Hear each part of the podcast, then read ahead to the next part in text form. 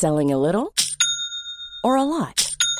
Shopify helps you do your thing however you cha-ching. Shopify is the global commerce platform that helps you sell at every stage of your business. From the launch your online shop stage to the first real life store stage, all the way to the did we just hit a million orders stage. Shopify is there to help you grow. Shopify helps you turn browsers into buyers with the internet's best converting checkout.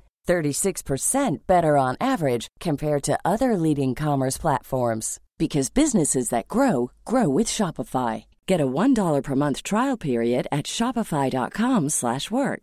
shopify.com/work. Bonjour à tous et bienvenue à vous pour Midi News. Ça s'accumule, ça sent mauvais, insalubrité, risque de rat sur mulot, il faut dire désormais. Ça empêche les commerçants de bien travailler. La grève des éboueurs, vous l'avez compris, on parle de cela contre la réforme des retraites, pourrait bien devenir l'un des sujets, oui, emblématiques de la contestation. Nous allons en parler, puis nous serons dans certains quartiers de la capitale, mais pas seulement, hein, parce que Paris, Rennes, Nantes, euh, la grève est également d'actualité. Alors le gouvernement, plus largement, a-t-il le choix Utiliser ou pas le 49.3 Un coup de force, un aveu de faiblesse dénonce déjà toutes les oppositions, mais qu'en est-il réellement? Et pendant ce temps, l'inflation se poursuit les compteurs s'affolent, les prix deviennent complètement fous. Mais qui en profite vraiment? Tout le monde, sauf les consommateurs. Et puis nous vous parlerons de Jackie Lemat. Le connaissez-vous, le parrain des parrains avec euh, des images, des photos incroyables. Vous allez le voir avec tout le showbiz. Mais c'était il, y a quelques années. voilà pour le programme. Mais tout d'abord, ah oui, avec euh, Alain Delon. Eh oui, bah, le parrain des parrains et le samouraï. Mais tout d'abord, c'est le journal. Bonjour à vous, cher Simon. Bonjour Sonia et bonjour à tous. Les blocages se poursuivent en France contre la réforme des retraites. Un blocage est actuellement en cours à la centrale nucléaire du Blayet qui se situe au nord de la Gironde. Une centaine de manifestants, vous le voyez à l'antenne, ont monté un barrage filtrant très tôt ce matin. On va faire le point sur place avec nos envoyés spéciaux Antoine Estève, Jérôme Rampton. Sur ce blocage filtrant à l'entrée de la centrale nucléaire du Blayet, l'objectif il est double pour les manifestants. Tout d'abord, c'est de montrer l'unité des syndicats. Il y a d'un côté euh, Force ouvrière et la CGT, mais il y a aussi des syndicats qui n'ont pas forcément l'habitude de manifester euh, sur ce type de mouvement, comme euh, la CFE-CGC. Il y a aussi des professeurs, des personnels de santé qui sont venus prêter main forte à cette centaine de personnes qui ont tenté le blocage de la centrale nucléaire. Alors, il n'y a évidemment pas de conséquences sur la sûreté, la sécurité des installations, car tous les personnels qui sont responsables de ces services sont autorisés à rentrer dans la centrale. Et le deuxième objectif euh, pour les manifestants, c'est de peser sur la production d'électricité. À chaque fois qu'il y a un gréviste dans les centrales nucléaires en France, il y a un certain nombre de kilowattheures qui disparaissent dans la production d'électricité. On sait avec ce mouvement ces jours-ci qu'il y a entre 12 et 15 mégawattheures euh, d'électricité perdue dans la production en France à cause de ces mouvements de grève. Et surtout, on sait que d'ici la fin de la semaine, l'intersyndicale a prévenu, il y aura d'autres mouvements de grève d'autres blocages dans les centrales françaises. Après la réforme des retraites, les députés s'attaquent cet après-midi à un autre texte explosif. Il s'agit du projet de loi visant à accélérer justement la construction de nouveaux réacteurs nucléaires. Quatre jours d'examen sont annoncés au Palais Bourbon en première lecture autour des promesses d'Emmanuel Macron de bâtir six nouveaux réacteurs à l'horizon 2035. Direction euh, Bélabre, à présent dans l'Indre, où un centre d'accueil pour migrants divise. Sur place, deux rassemblements ont été organisés ce week-end. L'un pour s'opposer au projet et l'autre au contraire pour euh, défendre ce projet. On va écouter Ludivine Facio. Elle est présidente de l'association euh, Union Bélabraise et elle est-elle opposée à ce projet? On l'écoute.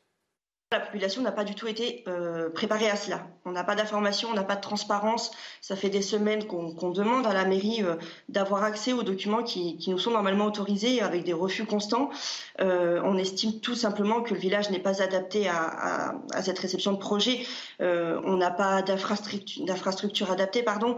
pas de transport en commun, pas d'accès à l'emploi, pas d'accès à la formation pas de sécurité. On demande réellement que, que, ce projet soit revu parce que Bélabre n'est pas prêt aujourd'hui, ni en termes de population, ni en termes d'infrastructure, de recevoir un tel projet.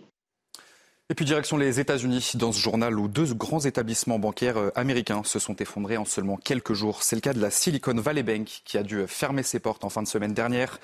Des mesures d'urgence ont été mises en place pour protéger leur système bancaire euh, et Joe Biden doit d'ailleurs s'exprimer dans la journée. Les précisions de notre correspondante à New York, Elisabeth Guedel. Joe Biden va devoir rassurer les entreprises comme les Américains. Objectif étouffer au plus vite le vent de panique suscité par la faillite spectaculaire de la Silicon Valley Bank, la SVB, grosse banque californienne des startups de la tech. D'autant que les dernières nouvelles ne sont pas bonnes. De l'autre côté du pays, ici à New York, un autre établissement bancaire vient de chuter, Signature Bank, banque des crypto-monnaies. Alors les autorités américaines ont pris rapidement le contrôle de ces banques, mises sous tutelle. La SVB est mise aux enchères pour être vendue le plus rapidement possible. Et puis des mesures ont été annoncées, notamment la mise à disposition de fonds spéciaux pour répondre au retrait bancaire des clients de ces banques qui veulent leur argent. Euh, tout ça pour éviter que d'autres banques soient prises d'assaut. Alors ça peut rassurer à court terme, mais euh, même si le système bancaire n'est pas celui de 2008, il est plus solide, plus résistant, il y a eu des réformes depuis, eh bien personne ne connaît les conséquences de la chute de SVB en 36 heures, deuxième plus grande banqueroute bancaire de l'histoire des États-Unis. Et puis retour en France pour terminer ce journal euh, où le temps est très agité aujourd'hui sur une très bonne partie du pays. Météo France a d'ailleurs placé 21 départements en vigilance orange aux orages. Vous les voyez, les départements concernés à l'antenne, Météo France prévient qu'il reste des incertitudes sur la violence du phénomène et sur les zones qui seront les plus touchées. Voilà pour euh, ce tour de l'actualité à midi sur CNews. C'est l'heure de vos débats. Midi News, c'est avec vous, Sonia Mabrouk et vos invités. Avec Eugénie Bastier, que je salue, merci d'être là. Bonjour à vous, Eugénie, euh, journaliste évidemment au Figaro, essayiste. Maître Pierre Gentillet est également présent. Bonjour à vous. Philippe Guibert nous accompagne, merci d'être là. bonjour. Arthur de Vatrigan est également présent, que je salue aussi. Je voulais montrer ce livre. On en parlera tout à l'heure avec le journaliste d'investigation euh, Frédéric Ploquin et la, la compagne euh, de, de, Jackie Lemat. Vous l'avez connu C'est la question. Ah bah, non. il y a un moment où on peut croiser des gens sans forcément baigner dans le même milieu, si je puis dire. Non, j'ai pas croisé. Peut-être une, époque aussi, hein. Ça, me paraît envoyer un peu au romanesque du grand bastérisme des années 70. Ah, ça, c'est intéressant. Alain Delon, hein, tout ça, euh, il y avait une sorte de fascination pour les grands. Euh, Réciproque. C'est l'époque Mérine. on va en parler tout à l'heure. Euh, ça sera l'occasion bah, de, replonger, si je puis dire, de plonger dans cette, époque-là, euh, quand même du banditisme, hein, du grand banditisme, de la voyoucratie. Il ne s'agit pas d'en faire l'éloge, mais c'est vrai qu'il y avait une fascination. banditisme, showbiz, politique aussi. Oui, on retrouvait dans le cinéma. Eh bien évidemment, eh oui, ben on va en parler. Mais tout d'abord, la grève des éboueurs, les déchets qui s'accumulent. Nantes, Rennes, Paris, parce que j'entends dans les médias qu'on parle beaucoup de la capitale, mais dans d'autres villes aussi, et souvent c'est dans tous les quartiers. Eh bien, la grève des éboueurs, elle, est visible. Alors inutile de, de j'allais dire, d'évoquer tous les désagréments, mais moi je pense vraiment, est-ce que c'est votre avis, que ça peut être, vous savez, euh, oui, attention, l'un de, oui, quelque chose d'emblématique par rapport à, ce qui est en train de se passer, les blocages et tout ça. Est-ce que c'est votre avis Eugénie Bastier? Bah, c'est emblématique d'autant que ça se passe dans, une, dans la métropole où il y a beaucoup de, personnalités politiques, de députés, de journalistes, de médias qui sont. Et puis, euh, puis de personnes à haut revenu qui sont affectées directement par ces, par ces grèves. C'est une grève très visible, c'est un aspect essentiel et euh, d'ailleurs euh, assez occulté. On ne voit pas en fait en réalité comment les, les, les, déchets sont évacués chaque jour, la mécanique et la logistique immense qui sont nécessaires pour les, pour les évacuer. Et là on voit au grand jour d'ailleurs l'abondance, la surabondance de déchets que nous produisons euh, tous les jours. Euh, après, euh, c'est vrai que sur le fond du sujet, c'est un appel à la sobriété. Bah oui, c'est vrai que tous les jours, quand on passe devant ces poubelles, c'est un appel à la sobriété. Oui, en effet, on se dit, ouh, il faudrait faire peut-être faire des efforts. Mais il y a deux choses, à mon avis, importantes. Bon, c'est d'abord la question effectivement de, de la, c'est illustratif aussi de la pénibilité du travail, parce que les éboueurs, c'est quand même le métier par excellence auquel on songerait si on n'a que le mot pénibilité. Euh, or, ils n'ont pas d'ailleurs de statut spécial. Ils ont, ils ont, ils ont le, euh, alors que des cheminots longs euh, qui n'ont plus de, de, pénibilité effective à leur travail, ça peut poser question. S'il y avait une nécessité d'un statut, d'un régime spécial de retraite, à mon avis, ce serait bien pour les éboueurs, parce qu'effectivement, c'est un métier très pénible. Bon, sachant qu'ils partent quand même à 57 ans aujourd'hui, parce que justement, les critères de pénibilité sont pris en compte et qu'ils vont partir avec la réforme donc deux ans plus tard à 59 ans. Donc, ils ne partent pas à 64 ah, ans. D'accord, mais vous avez raison. Mais euh, je pense qu'effectivement, s'il y a un métier où il peut y avoir un régime spécial, c'est bien, c'est bien celui-là. Si la réforme était vraiment juste avec la justice Voilà, sociale, là, effectivement, on voit bien qu'il y, y, a un problème. Après, Deuxième problème, à mon avis, que ça soulève, c'est la responsabilité de la mairie de Paris, quand même. Ah, Anne Hidalgo, Avant d'arriver à Anne Hidalgo. Euh, elle n'est pas à Rennes non plus, elle n'est pas à Nantes. Oui, mais, vous savez, euh, Anne Hidalgo soutient, soutient les, les, grévistes. Bah, euh, il y a aussi, euh, il y a aussi des, des grandes mairies de gauche, c'est marrant. Quoi. mairies de gauche qui, soutiennent, qui soutiennent en fait la grève. Je ne suis pas aussi cynique que vous, vous voyez, je l'avais pas vu. Et, qui abandonnent leurs administrés au profit d'une démarche politique. et ça, je trouve, effectivement, ça pose problème. On va être dans quelques instants avec Jeanne Cancard, justement, dans les, dans les quartiers de, de l'hôtel de ville. C'est intéressant de voir si autour de, de, la mairie où se trouve Anne Hidalgo, ce qu'il y a cet amoncellement de, de déchets. Mais Philippe est-ce que vous pensez, parce que la France n'est pas à l'arrêt, non. La France n'est pas bloquée. Non. Mais attention, là, évidemment, c'est les habitants, les commerçants, les restaurateurs. Ça peut embêter beaucoup de monde. Oui, ça embête du monde et puis surtout très difficile et très désagréable. Euh, euh, je, je, je, pense que les mairies euh, ne peuvent pas jouer les briseuses de grève sur un sujet aussi symbolique. Enfin, on peut faire un procès aux mairies de gauche dans ce domaine. Ramasser les poubelles, c'est briser la grève. Ah oui, si vous faites appel à... Attends, je termine juste. Si vous faites appel à des entreprises privées pour euh, ramasser les poubelles, vous brisez la grève euh, des éboueurs. D'autant que je ne pense pas que ce soit légal en plus. je ne pense pas que politiquement ils, soient en position, compte tenu de leur position sur la réforme 6 000 tonnes de déchets dans la capitale, il y a un moment où on fixe une limite, où on laisse, on dit non, il ne faut pas tout briser la grève. Et, euh, je pense, peut-être, hein, je pense quand même que cette semaine va avoir une accélération du processus. On en parlera tout à l'heure que c'est un peu les, tentatives de la dernière chance hein, pour bloquer cette réforme. Parce que cette réforme a quand même des chances d'être votée jeudi. Hein, là, vous avez raison, c'est que la plupart euh, des gens que nous interrogeons soutiennent euh, j'allais dire la grève des éboueurs, même s'ils trouvent que c'est évidemment, que ça sent mauvais. Très désagréable. Donc, la, contestation contre la réforme est plus forte que ce qu'on peut subir au quotidien.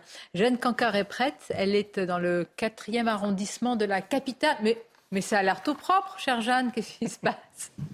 On s'en étonne. Oui, Sonia, regardez, on voudrait vous montrer une image qui est assez rare ces jours-ci. Donc ça vaut le coup quand même. Regardez, une poubelle qui ne déborde pas et encore mieux, une poubelle vide, tout simplement, parce qu'ici, en fait, on est dans le quatrième arrondissement. Regardez, on est juste au pied de l'hôtel de ville. Et le quatrième arrondissement, eh bien, il fait partie des arrondissements ici dans la capitale où la collecte des déchets, eh bien, elle est gérée par des agents du secteur privé qui, eux, ne sont pas en grève. Donc forcément, évidemment, c'est assez, assez flagrant, assez, euh, assez, euh, ça, ça parle, finalement, c'est une image qui parle d'elle-même. Quand on voit ici le parvis de l'hôtel de ville, quand on voit les rues aux alentours, aucune poubelle, ça contraste énormément, évidemment, avec les autres arrondissements ce matin, on était vers Odéon, vers Saint-Germain, et là, c'était des amas de poubelles qui, euh, qui jonchaient le sol, les trottoirs. Il faut savoir qu'on a contacté les mairies, les maires des arrondissements qui justement sont concernés par cette grève des éboueurs. Et ils nous expliquent eh bien que ce qu'ils veulent faire aujourd'hui, pour la plupart, c'est qu'ils souhaiteraient engager des agents du secteur privé pour assurer un minimum, un service minimum de collecte. Mais pour ça, eh il faut l'accord de la mairie de Paris, l'accord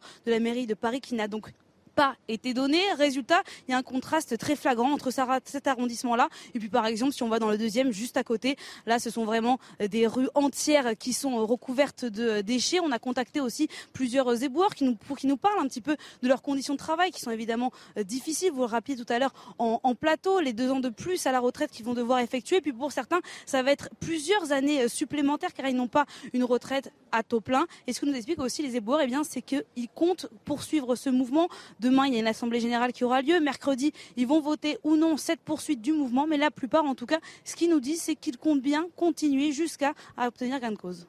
Alors, vous avez tout résumé. Je vous remercie, Jeanne. Et vous avez, vous avez très bien utilisé, vous avez trouvé l'image qu'il faut pour nous symboliser quand même une forme de, de rupture dans la capitale. Arthur de Vatrigan, c'est un... En fait, il y a des arrondissements. Non, mais sous les fenêtres de Madame Hidalgo. Parce que c'est géré par un prestataire privé. Vous avez des arrondissements qui sont gérés par les éboueurs de Paris.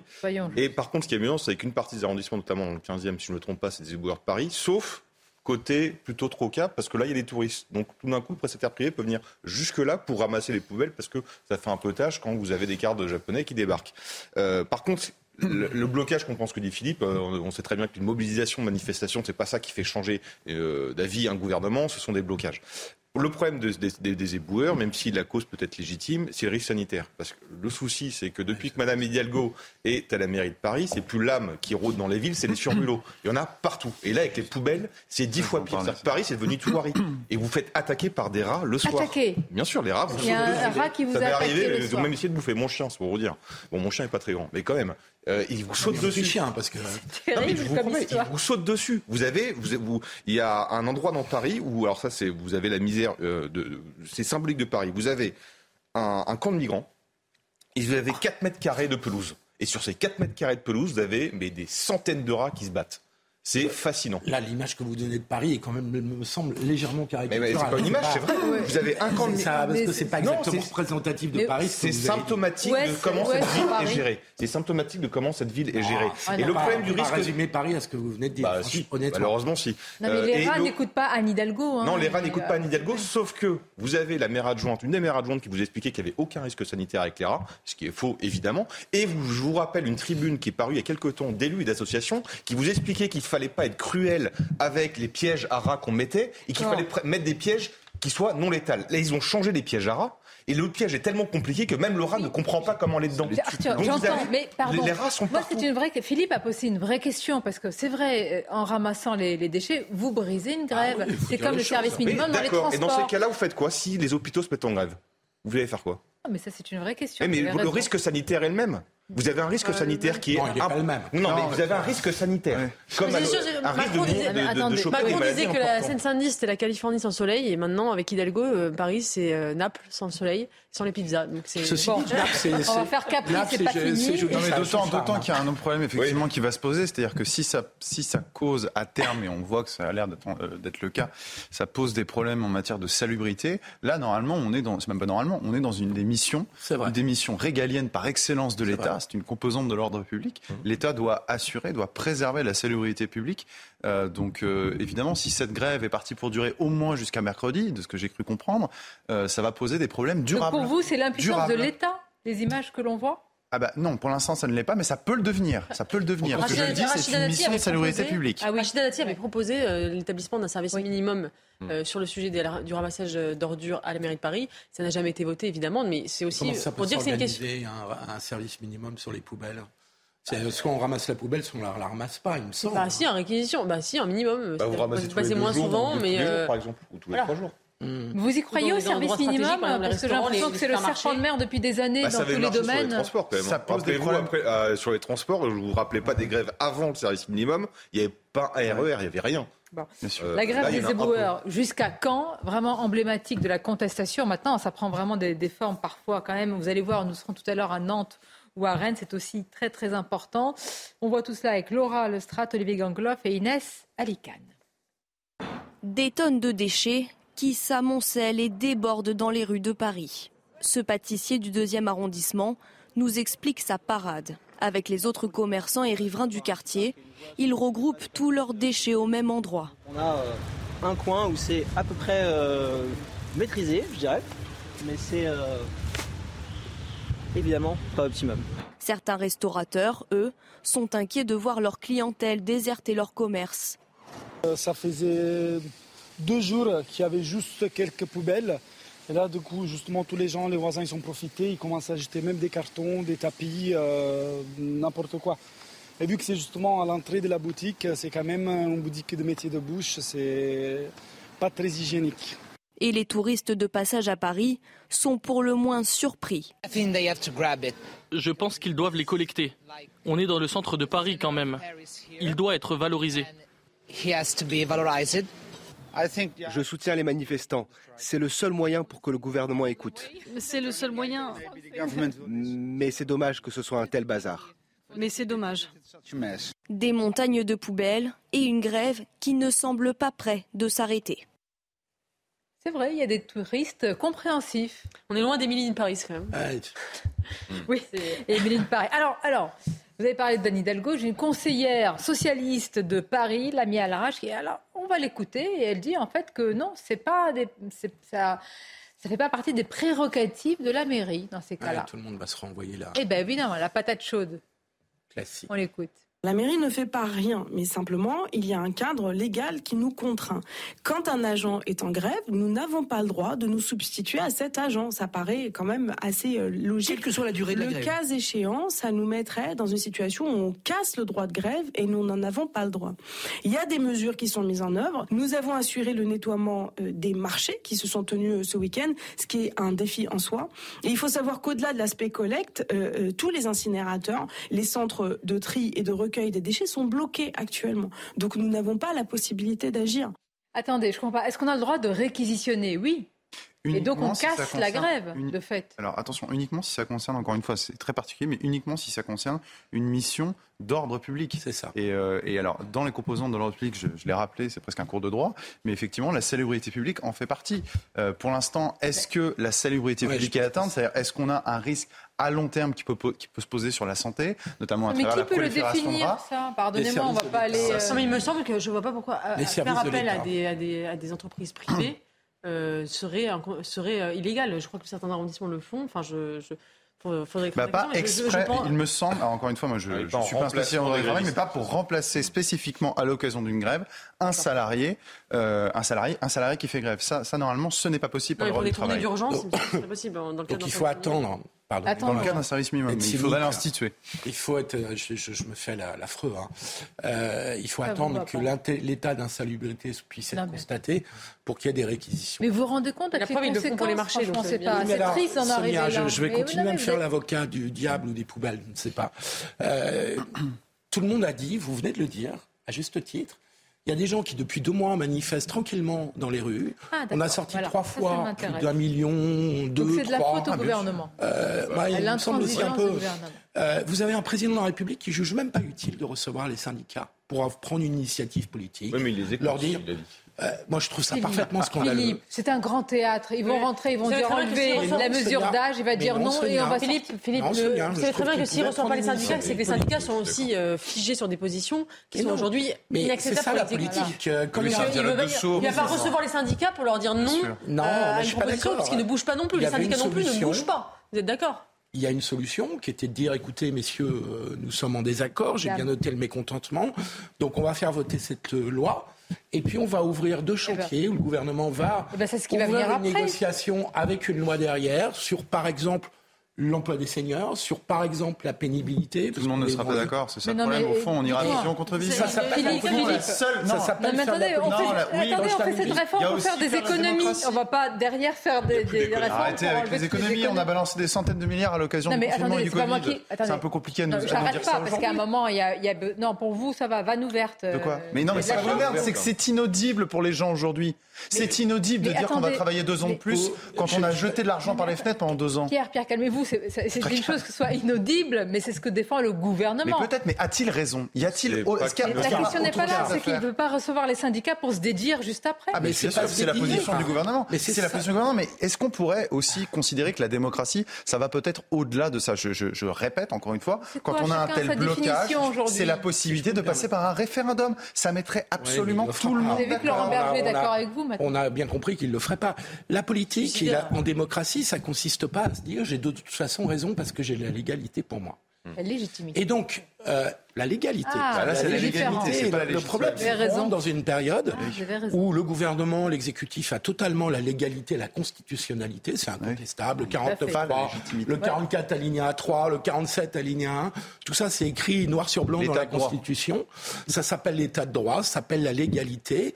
La légitimité, c'est autre chose. La légitimité, c'est ce qui permet de consentir à une situation. Oui, oui, mais attendez. cette légitimité ah, voilà. Et est-ce que vous mettez sur le même plan la légitimité de la rue, et la légitimité parlementaire? Non. Mais vous partez du principe que la rue est légitime. Quand la, rue n'est pas forcément légitime, elle ne représente pas forcément tout le peuple français. Et c'est en cela qu'un référendum permet de trancher la question de la légalité sur un suffrage qui est légitime, qui est la majorité des Français. Il n'y aura pas de référendum puisqu'il se... Il n'y aura pas, il y aura pas. Il ne peut pas se faire à initiative populaire. On est loin des poubelles. C'est trop compliqué en France. Et puis le président de la République n'en fera évidemment pas un. Hyper simple. Donc il aurait pu sortir par le haut en ouvrant deux nouveaux chantiers avec un engagement fort de cette fois-ci de négociation. Il ne l'a pas fait parce qu'il considère qu'on peut gagner tout seul avec le soutien d'un tiers des Français et en bricolant une majorité au Parlement. OK, mais c'est légal, c'est parfaitement légal. Mais il va y avoir des conséquences lourdes pour le pays. Il y aura une, Alors, donc, des conséquences politiques. Si j'ai bien compris, ce qui est en train de, défiler sous nos yeux, c'est de la responsabilité pour vous de l'aveuglement du gouvernement. Oui, parce qu'il n'y a aucune ouverture, il n'y a aucun moment où vous ouvrez une discussion. Écoutons ce restaurateur. Écoutons ce restaurateur. Bah, lui, évidemment, c'est face à son établissement et ça lui pose d'énormes problèmes. de plus en plus, tous les jours, on a droit à un petit, euh, un petit tas en plus. Donc, euh, bientôt, on aura une montagne devant, devant le bistrot. Là, je subis là, depuis euh, quelques jours une, perte significative de, chiffre d'affaires. Et hier, particulièrement, 60% hier, sur la moyenne que je peux établir. Oui, il y a un risque sanitaire qui, peut jouer. Bon, les, rages, on n'est pas encore vu. Hein. On sait qu'ils sont là. Franchement, je pense à ces, euh, on y pense tous d'ailleurs à ces commerçants. C'est vrai, avec les factures, avec l'inflation et maintenant avec ça. Même si eux, je suis sûre, pour peut-être ce que nous interviewons, ils sont contre la réforme des retraites. Mais vous voyez les conséquences qu'ils doivent supporter? La question, c'est aujourd'hui, quand on est bloqué, avec deux légitimités qui, sont, euh, qui se revendiquent, côté revendication d'une légitimité populaire, d'une légitimité démocratique, électorale, euh, la question qu'il faut se poser quand on arrive à ce moment-là, c'est quel est l'intérêt supérieur de la France et pas des Français. Et l'intérêt supérieur de la France peut aller à l'encontre aussi de l'intérêt de la majorité des Français. Et c'est ça qu'il faut se poser comme question. Or, ce débat-là, personne ne l'a. Ils ne disent pas l'intérêt supérieur, c'est pour la France, c'est ça. Chacun a son intérêt supérieur. Il y a des faits. Et quand on vous explique sur la réforme de retraite, oui, il y a des faits, c'est factuel. Sur la réforme des retraites, qu'on veut préserver une réforme par répartition. Oui, dire tout le monde sur ce plateau, c'est très bien qu'on va avoir droit à une autre réforme d'ici trois ans. Donc c'est-à-dire que cette réforme n'est pas forcément hyper utile aujourd'hui. Qu'on parle de caisse vide, Maître Gentil l'a rappelé, euh, les casiers n'étaient pas un problème pendant le, euh, confinement, mais vous avez surtout en fait. C'est vous qui défendez la réforme des retraites. Non, Maintenant qu'il y a une grève des boueurs, vous. Je suis pas sûr que j'ai défendre cette retraite-là. Et ensuite, il y a une, escroquerie sur la réforme des retraites dans les vides parce qu'en en fait, les caisses du privé sont pleines, les caisses du public sont vides. Oui, mais sauf que ça s'entend. Ça s'entend comme argument. Moi, je pense qu'une réforme des retraites est nécessaire. Euh, pour équilibrer le, système par répartition si on veut le conserver. Par ailleurs, moi, je suis favorable à, l'introduction d'une part de capitalisation. Et euh, de plus, je pense que l'erreur fondamentaliste, le vice fondamental de cette euh, réforme des retraites, c'est que le gouvernement a a, tenu deux discours à la fois, le discours de la justice sociale et le discours de l'assainissement budgétaire. Et, on a plus les deux étaient contradictoires. On ne peut, pas dire aux gens, euh, à la fois on a besoin de effectivement réformer les finances publiques, ce qui est difficilement entendable aujourd'hui, et en même temps on fait faire une réforme de justice sociale qui, qui, va, ne va pas faire de perdants, sur la mauvaise communication. Il fallait assumer euh, soit le sang et les larmes, soit la justice sociale, mais on ne pouvait pas dire les deux en même temps. La pause, la suite, que va-t-il se passer? Le 49.3 est-il inéluctable? Mais puis au-delà, parce que le 49.3, on ne va pas passer 5 euh, jours à se demander s'il va être utilisé ou pas. Moi, c'est les conséquences dans le pays, les fractures. C'est-à-dire, s'ils assument ce passage en force, après, il faut assumer tout ce qui va venir après. Dans un contexte inflationniste dont nous allons parler. À tout de suite, on vous attend.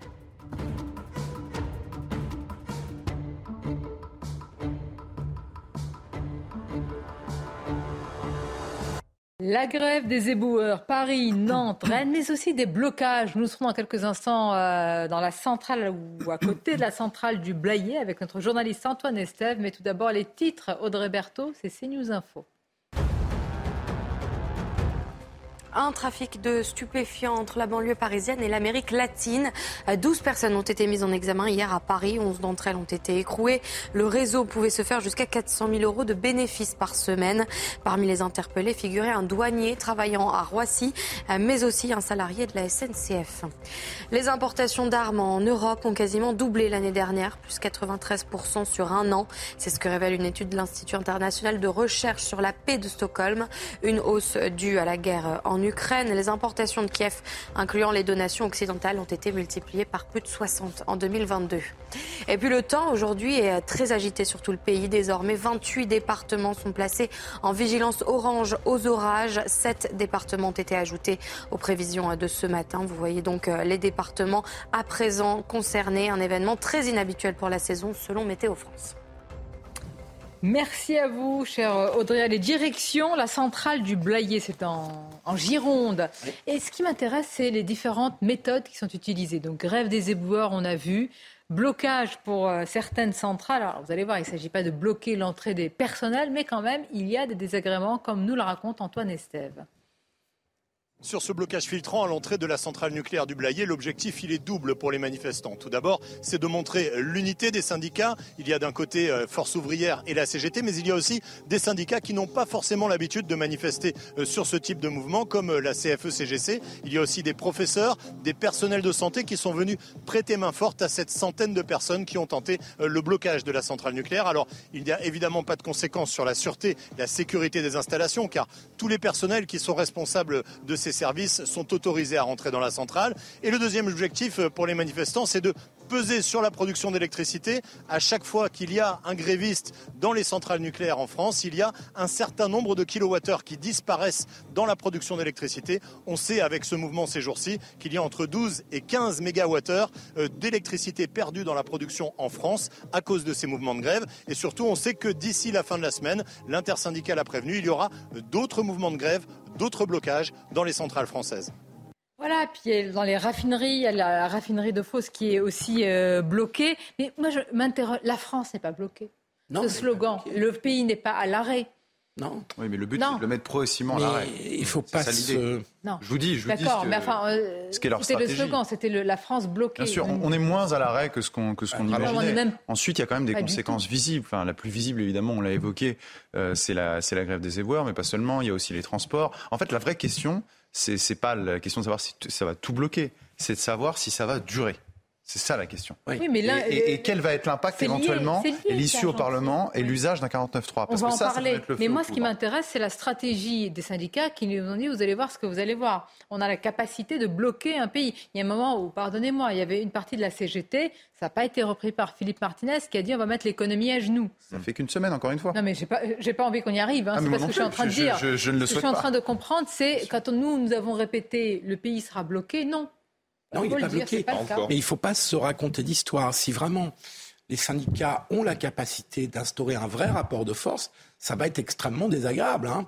C'est-à-dire que là, on a parlé des... La mobilisation moi, samedi, moi, je, pardon, elle affaiblit, elle affaiblit Philippe, hein, la mobilisation. Oui, très clairement, parce qu'il y a une forme de résignation, parce que en vrai, il y a une course de vitesse entre le débat parlementaire et la mobilisation sociale, et que la course de vitesse, elle est en train d'être gagnée par la procédure parlementaire, et que le gouvernement est en train alors, sauf s'il a une mauvaise surprise à la fin à l'Assemblée euh, jeudi, mais enfin que la, course parlementaire est en train d'aller plus vite que la mobilisation et le blocage. Mhm. Mais la réalité, c'est que si vous voulez vraiment instaurer un rapport de force avec le gouvernement pour essayer de le faire plier, alors qu'on sait très bien qu'il n'en a absolument pas l'intention, il faut que vous alliez assez loin dans le désagrément.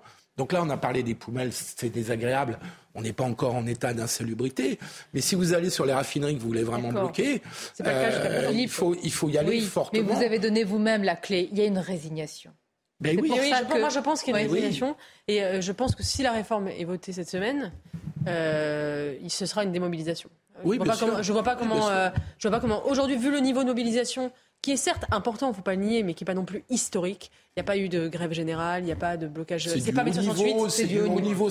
historique quand même sur les 30 dernières années. C'est dans les très grosses mais c'est pas non plus. il faut dire pourquoi c'est compliqué. Les, les, écoles, les prix. Le, point névralgique, c'était les écoles et les enseignants. Les enseignants sont sous-mobilisés. Euh, par rapport à ce qu'on aurait pu attendre. Quoi enfin, la, la raison... mais, je, je, dis pas, j'explique juste, il y a un contexte inflationniste qui joue très certainement. Bah, voilà. Et ce que je pense, c'est que si la réforme est votée, euh, il, ce sera le match une remobilisation, le match est plié, il y aura une Je ne sais pas ce que disent les syndicats, mais évidemment une vraie question. Ils vont pas annoncer euh, qu'ils vont, C'est pour ça que je vous interroge quelle peut, quelle peut être la suite, parce qu'effectivement, et on va voir si c'est voté, moi, je ne vois pas comment, à part ces actions perlées ponctuelles. Oui, mais qui sont très minoritaires, parce que, parce que le contexte inflationniste dont on vient de parler, euh, il bloque quand même la possibilité de faire grève. Pourquoi les enseignants font si peu de grève C'est parce qu'ils gagnent 2000 euros euh, par mois et que quand vous faites trois jours de grève dans, la, dans, le, dans le mois, bah, vous gagnez plus que 1800 et que les, les budgets sont très serrés, surtout dans ce contexte. C'est-à-dire que le gouvernement pourrait presque en venir, il ne le fait pas, attention, c'est pas ce que je dis, mais à se féliciter ou satisfaire d'un contexte inflationniste qui démobilise dans la rue. Il sait, il sait, que ce contexte joue pour lui, encore une fois. Mais euh, je, enfin, on, en parlera sans doute après. Je pense vraiment que là, euh, si effectivement la loi est votée à travers le Parlement, qui a quand même une certaine légitimité, j'ai même tendance à dire plus de légitimité parce qu'il est plus représentatif aujourd'hui qu'il ne l'était en 2017. Si cette loi est votée par le Parlement, ça va être très compliqué effectivement pour les syndicats de tenir. D'autant que voilà, il y a des sujets plus importants. Encore une fois, la question de l'inflation, on en parlait, mais elle prend, elle prend le pas. Par contre, effectivement, mm. si l'usage du 49.3 est obligatoire pour le gouvernement, ah. alors là, effectivement, ça peut, ça peut générer des grosses tensions au niveau social. L'inflation. Alors moi, ce qui m'intéresse, c'est qui est responsable? L'action n'est pas de trouver un coupable, c'est pas la chasse au coupable, mais entre les distributeurs, les producteurs, les agriculteurs et l'État, c'est pas moi, c'est lui. Il y a un moment où c'est toujours nous qui payons, en tous les cas, à la fin. C'est clair. Bon, alors regardez ce sujet d'Alexis Vallée et on en parle juste après. Dans nos supermarchés, les prix continuent de s'envoler.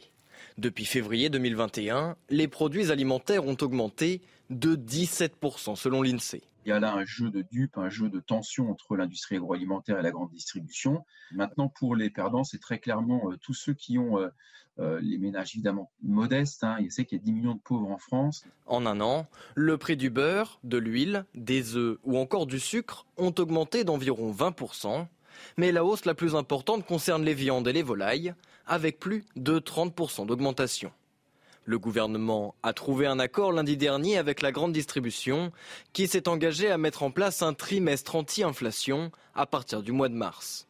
Une mesure jugée insuffisante par cet économiste. Je pense que plutôt qu'une intervention des aides ou des ristournes, il faut surtout faire, je dirais, euh, la transparence totale sur les coûts de production euh, de produits alimentaires et s'assurer qu'il n'y ait pas d'effet d'aubaine du côté de la grande distribution, voire de l'industrie agroalimentaire qui pourrait profiter un petit peu de cette situation pour, euh, pour répercuter euh, sur les prix à la consommation. Selon un sondage réalisé par l'IFOP pour le journal du dimanche, 81% des Français jugent que l'État ne fait pas assez contre l'inflation.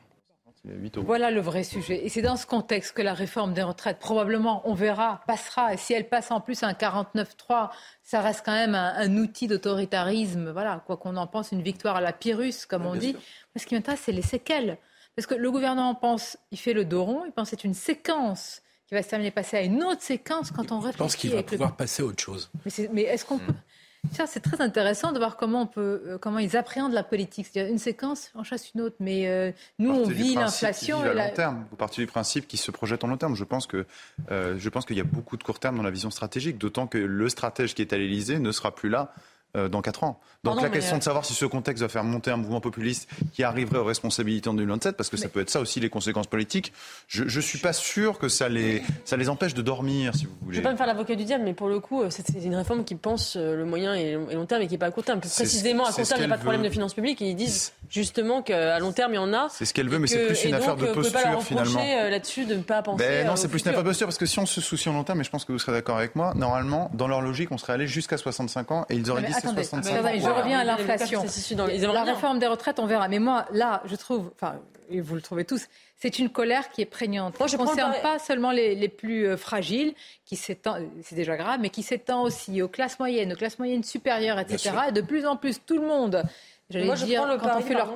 oui, je prends le pari qu'en 2027, le sujet des retraites ne sera pas un sujet de la présidentielle. Oui, je crois aussi. Aucun parti politique, ne, à, part, la gauche mélenchoniste, ne proposera, alors là, la NUPES ne proposera de revenir à 62 Ou alors une prochaine réforme des retraites. Ni Marine Le Pen, ni le candidat de la NUPES, si elle existe encore, tu penses, ne promettra ah, de remettre en cause la réforme Macron mais La NUPES, oui. Alors là, au contraire, ce sera un argument électoral la NUPES, oui, majeur. Mais vous verrez que ce ne sera pas un sujet de la campagne et que Marine Le Pen, je pense, euh, ce n'est pas certain qu'elle qu'elle qu'elle revienne. D'autant que c'est la réforme Touraine. En 2027, se couperait de son Philippe, en 2027, en 2027, le candidat qui veut revenir sur cette réforme, en fait, il pourra simplement dire on revient à la réforme Touraine. Mais la réforme Touraine, en fait, c'est simple. Enfin, la réforme qu'on a aujourd'hui, c'est une accélération de la réforme parler des prix. Vous faites vos courses ou pas? Parce ouais, quand même, je peux en parler. Oui. Bah alors, justement, le projet, je pense que le sujet de la présidentielle de 2027 Mais attendez déjà qu'on trouve le sujet d'aujourd'hui avant celui de Encore le pouvoir d'achat. Ça sera encore le pouvoir d'achat parce que l'inflation risque pas de descendre. Et si vous regardez, là, elle concerne euh, l'alimentation. avec une, on, a, on sait qu'on a une paupérisation de la société française. Et on a une nouveauté depuis quelques semaines, c'est le vol de viande. Et le vol de viande sur des profils sociologiques de personnes qui ne sont a priori pas habituées à voler. Alors vous avez la conjonction de et ah euh, l'impunité que tout le monde voit et tout le monde constate. Donc pourquoi pas Et en même temps, ce vrai manque-là. Et le problème, c'est qu'on sait très bien que les vraies révolutions et le vrai bordel commencent quand on a faim, pas quand on manque un peu de. quand on dit que je, me barrer la retraite à 64 ans ou euh, même quand l'essence mmh. commence à coûter cher. Euh, dans nos pays. Euh, on a eu comme des gilets jaunes. je vous rappelle ce qui s'est passé à l'Arc de Triomphe. C'était un peu violent là-dessus. et il y avait un hélicoptère qui était prêt à décoller l'Élysée. Euh, oui, mais ils n'étaient pas prêts de prendre le pouvoir. Donc, euh, Non, mais il y a quand même eu un ministre qui oh, s'est fait défoncer à, une porte de ministre à Transpalette. Je veux dire, ça peut augmenter, ça fait que augmenter. Parce que vous avez une frustration qui ne fait que de s'empiler avec un gouvernement qui est de moins en moins légitime, même s'il est élu, mais il est élu avec un faible, faible de voix que la légitimité n'est pas là, et vous avez cette arrogance macronienne qui, ça fait maintenant 7 ans, est-ce que c'est spécifique à ce gouvernement? Parce qu'en 2027, vous allez me dire la même chose si c'est pas Marine Le Pen qui passe et si ce sera non, mais quand vous écoutez la réaction des, des, ministres macroniens, c'est vous n'avez pas compris ma réforme, ah et non, j'entends pas de colère. Bon, bah, ça rend fou quand vous... contre la réforme. Moi, ce qui m'intéresse, juste, Ça ne s'arrête plus, ce n'est pas fini. Je salue Eric de Ritmaten. Bonjour à vous, parce que ça ne s'arrête plus. Je parle de la hausse des prix, c'est parti pour durer. Et c'est vrai que là aussi, il y a une forme de résignation, cher Eric. La moindre hausse, elle est répercutée sur les prix. Bon, la baisse, j'imagine que non, c'est pas Non, bah, c'est comme un peu pour le pétrole. Hein. Quand, ça, ah ça monte, euh, l'essence à la pompe monte, et puis quand ça baisse, c'est très très long pour avoir la répercussion. Hmm. Est-ce que la question, est-ce qu'elle est légitime? Est-ce qu'il faut se la poser ainsi? À qui la faute? Alors d'abord, je voudrais dire que euh, là, pour le coup, en France, on a de la chance d'être relativement protégé. Hein. C'est clair que dans l'alimentation, ça, flambe, ça, euh, bien sûr. L'État a fait ce qu'il pouvait. Je ne veux pas faire le défenseur de l'État. On, me reproche souvent d'être toujours de, trop défendre l'État, mais je regarde de manière objective. C'est vrai qu'en France, on a d'abord un système de grande distribution qui est très bien fait. On peut choisir. On vous oblige pas à aller comme à mon époque, quand j'étais gamin, que je faisais les courses avec ma mère, où les prix quand même étaient euh, élevés aussi, fixes, et il n'y avait pas beaucoup de grands hypermarchés ou de grands magasins je le regrette, mais c'était le cas, il y avait peu de choix. Aujourd'hui, il y a quand même toute une gamme de magasins, on peut choisir, on sait ce qui est plus cher, ce qui est moins cher. mais, ce que je on en est à mettre des antivols pour la viande et le, poisson. oui, mais ça, bien sûr. Mais alors, on a posé la question. Pas bien sûr, c'est quand même très révélateur. Hein. on a posé la question. Ça, la, la, démarque inconnue a existé et elle est répercutée par la grande distribution. Euh, la grande distribution voit ce qui est volé, elle, fait l'addition et ensuite elle le répercute sur les prix. Euh, noyé dans la masse, ça fait quelques centimes de plus sur les produits. Maintenant, oui, c'est vrai qu'il y a des abus, et j'ai vu l'étude très intéressante du journal du dimanche ce week-end, où on compare les prix. Je trouve ça scandaleux qu'une marque de soda, je vais la citer, Coca-Cola, hein, euh, fasse monter les prix. D'ailleurs, Thierry Cotillard d'Intermarché disait c'est pas normal. Euh, Coca, c'est quoi? C'est euh, on ne connaît pas la recette, mais bon, c'est que de l'eau dedans et, l'eau n'a pas Là, on n'est plus dans le mieux manger. Là, on est dans le pouvoir manger sur certaines choses. Moi, les antivols pour la viande et le poisson. C'est révélateur. Hein c'est quand même euh, ça, va, ça, va, loin là. Hein. Mais bon, après, il faudrait quand même faire une étude approfondie pour voir, parce que vous savez quand même, en France, on a la chance d'avoir beaucoup d'associations. Les Restos du Cœur aussi débordent complètement. Oui, vous savez, je sais pas. Alors, c'est une chance qu'on ait les Restos du Cœur. C'était Coluche qui avait dit qu'il serait heureux quand il n'y aurait plus justement les Restos du Cœur. C'est-à-dire que bon, ce que j'ai constaté moi sur un caddie hebdomadaire, puisqu'il m'arrive de faire les courses, euh, pas toujours tout seul. Oh, l'homme des courses. Euh, non, une fois, une fois sur deux ou trois. un caddie hebdomadaire, c'est une grosse centaine d'euros en plus pour une famille. Pour une famille de quatre personnes. c'est une grosse centaine d'euros en plus. Si mes calculs sont bons, sur un mois, ça fait donc 400, un bon 400 euros en plus. Mm. Eh ben, j'aimerais qu'on m'explique comment font des personnes qui gagnent 1500, 2000, 2500 euros. Alors oui, vous avez raison. Je ne sais pas comment ils font parce que mm. absorber un surcoût alimentaire, enfin c'est 90% d'alimentaire sur le caddie absorber un surcoût de 400 euros par mois euh, sans faire des dépenses luxueuses. Hein. Je parle de dépenses quasi basiques.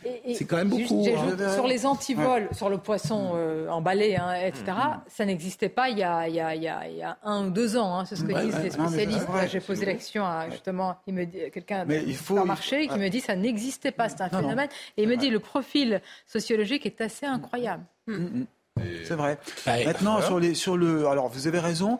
Euh, n'oublions pas que là, c'est prouvé, euh, quand on regarde les marges, Nielsen, le, euh, le cabinet d'études, a regardé qui avait fait le plus de marges. C'est vrai que les, industriels, ceux qui transforment l'alimentaire pour le vendre sous barquette, là, eux, ont augmenté leurs marges. Là, c'est vraiment un vrai problème. C'est que. Eric, que dans toutes les périodes d'inflation, il y a des hmm. gens qui en profitent. Et ils en ont profité. Il y a la, de l'inflation qui se fait elle-même. C'est vrai. Tout le monde augmente ses prix. Les agriculteurs en profitent, mais c'est normal parce qu'ils étaient extrêmement bas. Donc c'est normal qu'à un moment, avec la loi Egalim, ils, en aient profité. Pas, ils ajustent. Non, en tout cas, ils ajustent. Non, mais voilà, ils ajustent. La grande distribution fait ce qu'elle peut. Elle a d'ailleurs, euh, euh, bon, elle continue de faire des gros résultats. hein. Quand vous regardez les résultats des de grandes chaînes, ça marche pas mal. Hmm. Mais le, moi, je dis toujours, on l'a dit plein de fois la semaine dernière, le problème, c'est que la, le, acheter des produits industriels transformés, ça coûte très cher. Et, vous avez raison. Quand on, on, fait tous nos courses, moi le premier, je me rends compte que quand vous achetez euh, de, de la viande sous blister, elle coûte plus cher paradoxalement que quand vous pouvez choisir le poids vous-même.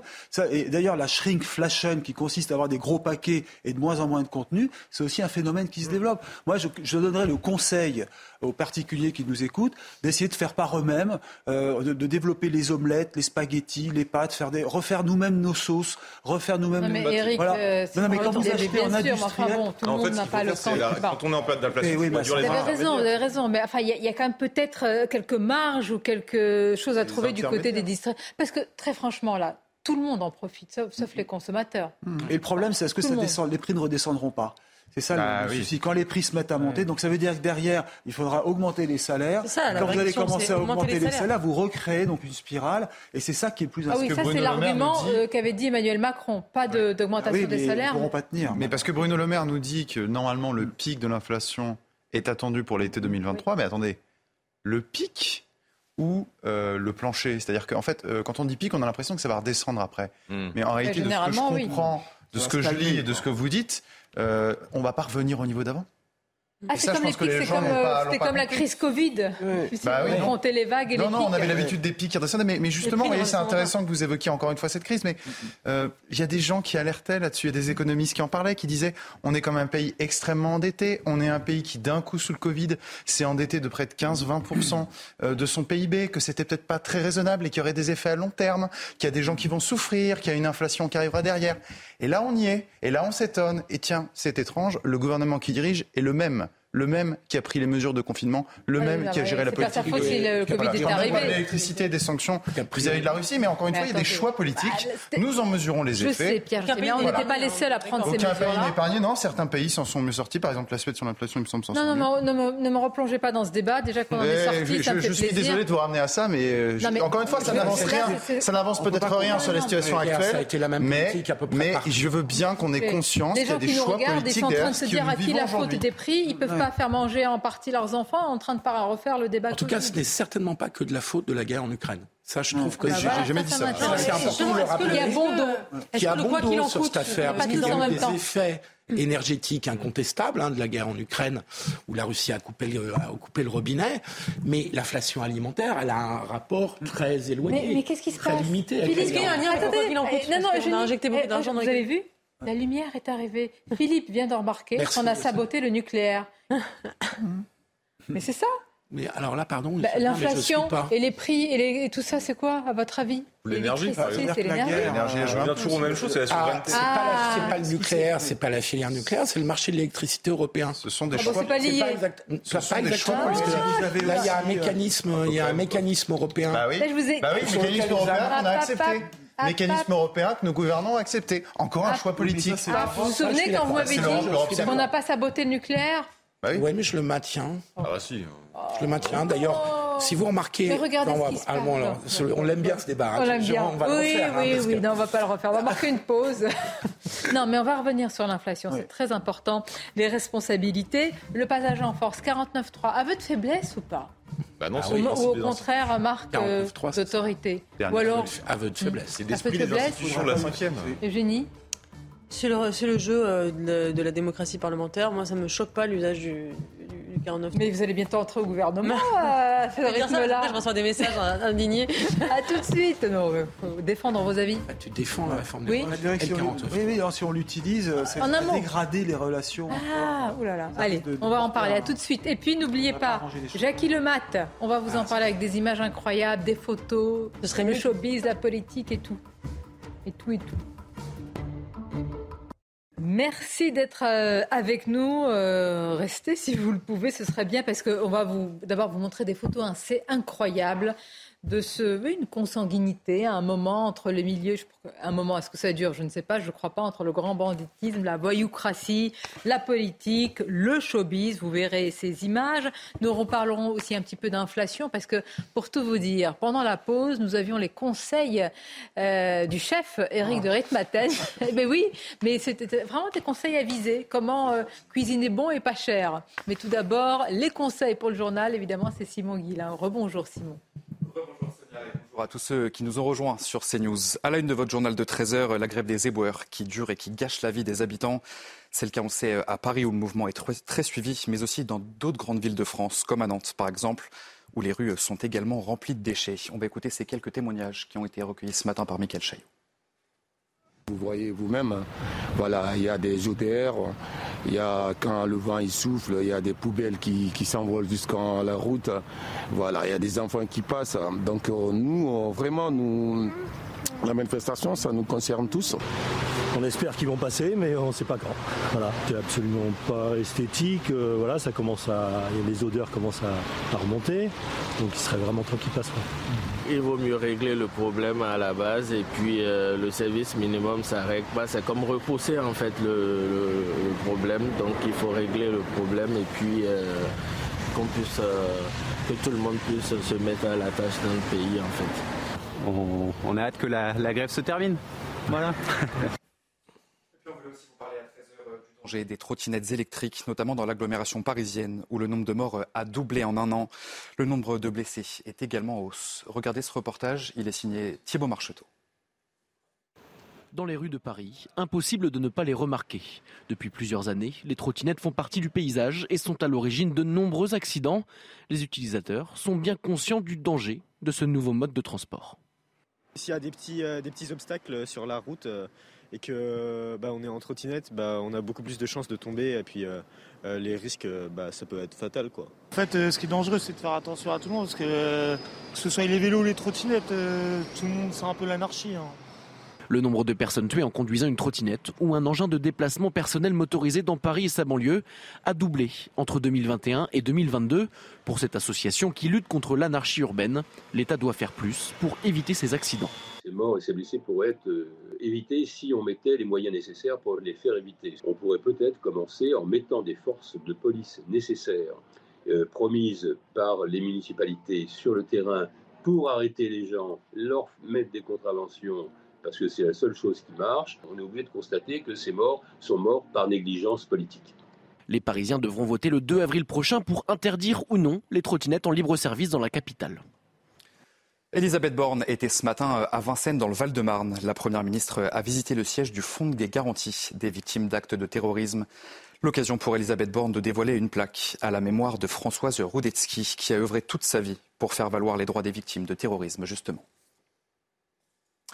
Tout autre sujet dans ce journal, les importations d'armes en Europe ont quasiment doublé l'année dernière. On note plus 93% sur un an. C'est ce que révèle une étude de l'Institut international de recherche sur la paix de Stockholm. Une hausse qui s'explique évidemment par la guerre en Ukraine. Les importations de Kiev, qui incluent les donations occidentales, ont été multipliées par plus de 60 en 2022. Et enfin, la situation des nappes phréatiques se dégrade en France. C'est ce que révèle un bilan officiel qui a été publié ce matin. L'ensemble des nappes phréatiques affiche des niveaux sous les normales. Cela s'explique bien sûr par la période de sécheresse qui a touché le pays et une très longue période de, sans la moindre goutte de pluie en France. Allez, juste avant de retrouver Sonia Mabrouk et ses invités pour Midi News, c'est l'heure de votre chronique sport et elle est consacrée au match nul de Marseille hier soir en Ligue 1.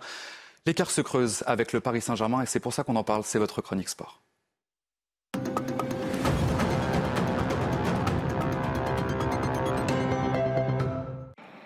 L'OM réduit à 10 avait pourtant fait le plus dur, un but de Bemba et un penalty de Sanchez pour mener 2-0.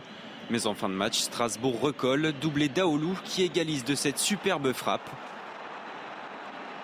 Marseille n'y arrive plus au Vélodrome, quatrième match sans victoire à domicile, dont deux défaites contre Nice et le PSG. Paris compte désormais 10 points d'avance sur son dauphin marseillais. Lance troisième gagne du terrain sur Monaco et Rennes. En seconde partie de tableau, Strasbourg sort de la zone rouge grâce à son nul arraché au Vélodrome. Auxerre, Ajaccio, Troyes et Angers sont relégables.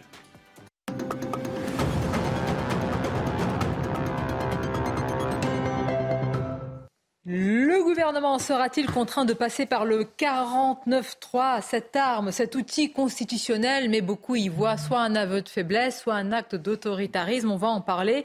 Tout d'abord, je voudrais rester encore un moment sur la hausse des prix avec la hausse des délits et notamment, on vous l'a dit, ces antivols posés sur la viande et le poisson euh, euh, emballé. Alors, beaucoup, j'ai beaucoup de réactions. On me dit, mais est-ce que les supermarchés doivent aller jusqu'à poser des, antivols. Moi, j'ai entendu la réaction de certains gérants qui disent bah, ce sont quand même des vols sur des sommes euh, importantes. Donc, à un moment, euh, oui, ils essayent de trouver euh, la solution, en tous les cas, la parade.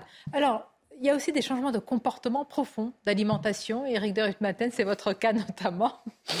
Vous n'en avez pas. Non, mais c'est vrai. Parce qu'on est tous confrontés. Hein. On croit souvent que ah, bon, parce qu'on est journaliste, hein, on est à l'aise et tout, c'est faux. Hein. On est vraiment tous confrontés à, la vie quotidienne, la difficulté de la vie quotidienne, euh, les prix qui augmentent. Il suffit de comparer par rapport à il y a un an. On en parle avec la famille et toi, qu'est-ce qu'on dépense? C'est vraiment un vrai poste de dépense. Ça a toujours été cher l'alimentaire, mais là, on sent vraiment qu'il y a une où que l'on aille, les fromages, les fruits frais, les, légumes, c'est vraiment euh, de, plus en plus cher. Les, fameux petits produits industriels, on en parlait tout à l'heure, quand on achète des desserts pour les enfants déjà emballés et tout, là on dépend. Et je disais, euh, il y a peut-être une solution, c'est si on a le temps, bien entendu, parce que ça n'est pas donné à tout le monde hein, de cuisiner, euh, surtout quand on rentre tard le soir, qu'on part tôt le matin. Mais souvent, des œufs plats, une simple omelette, des, des, pâtes, des petites sauces tomates, etc. Ça peut remplacer quand même ces produits industriels que moi, je n'aime pas.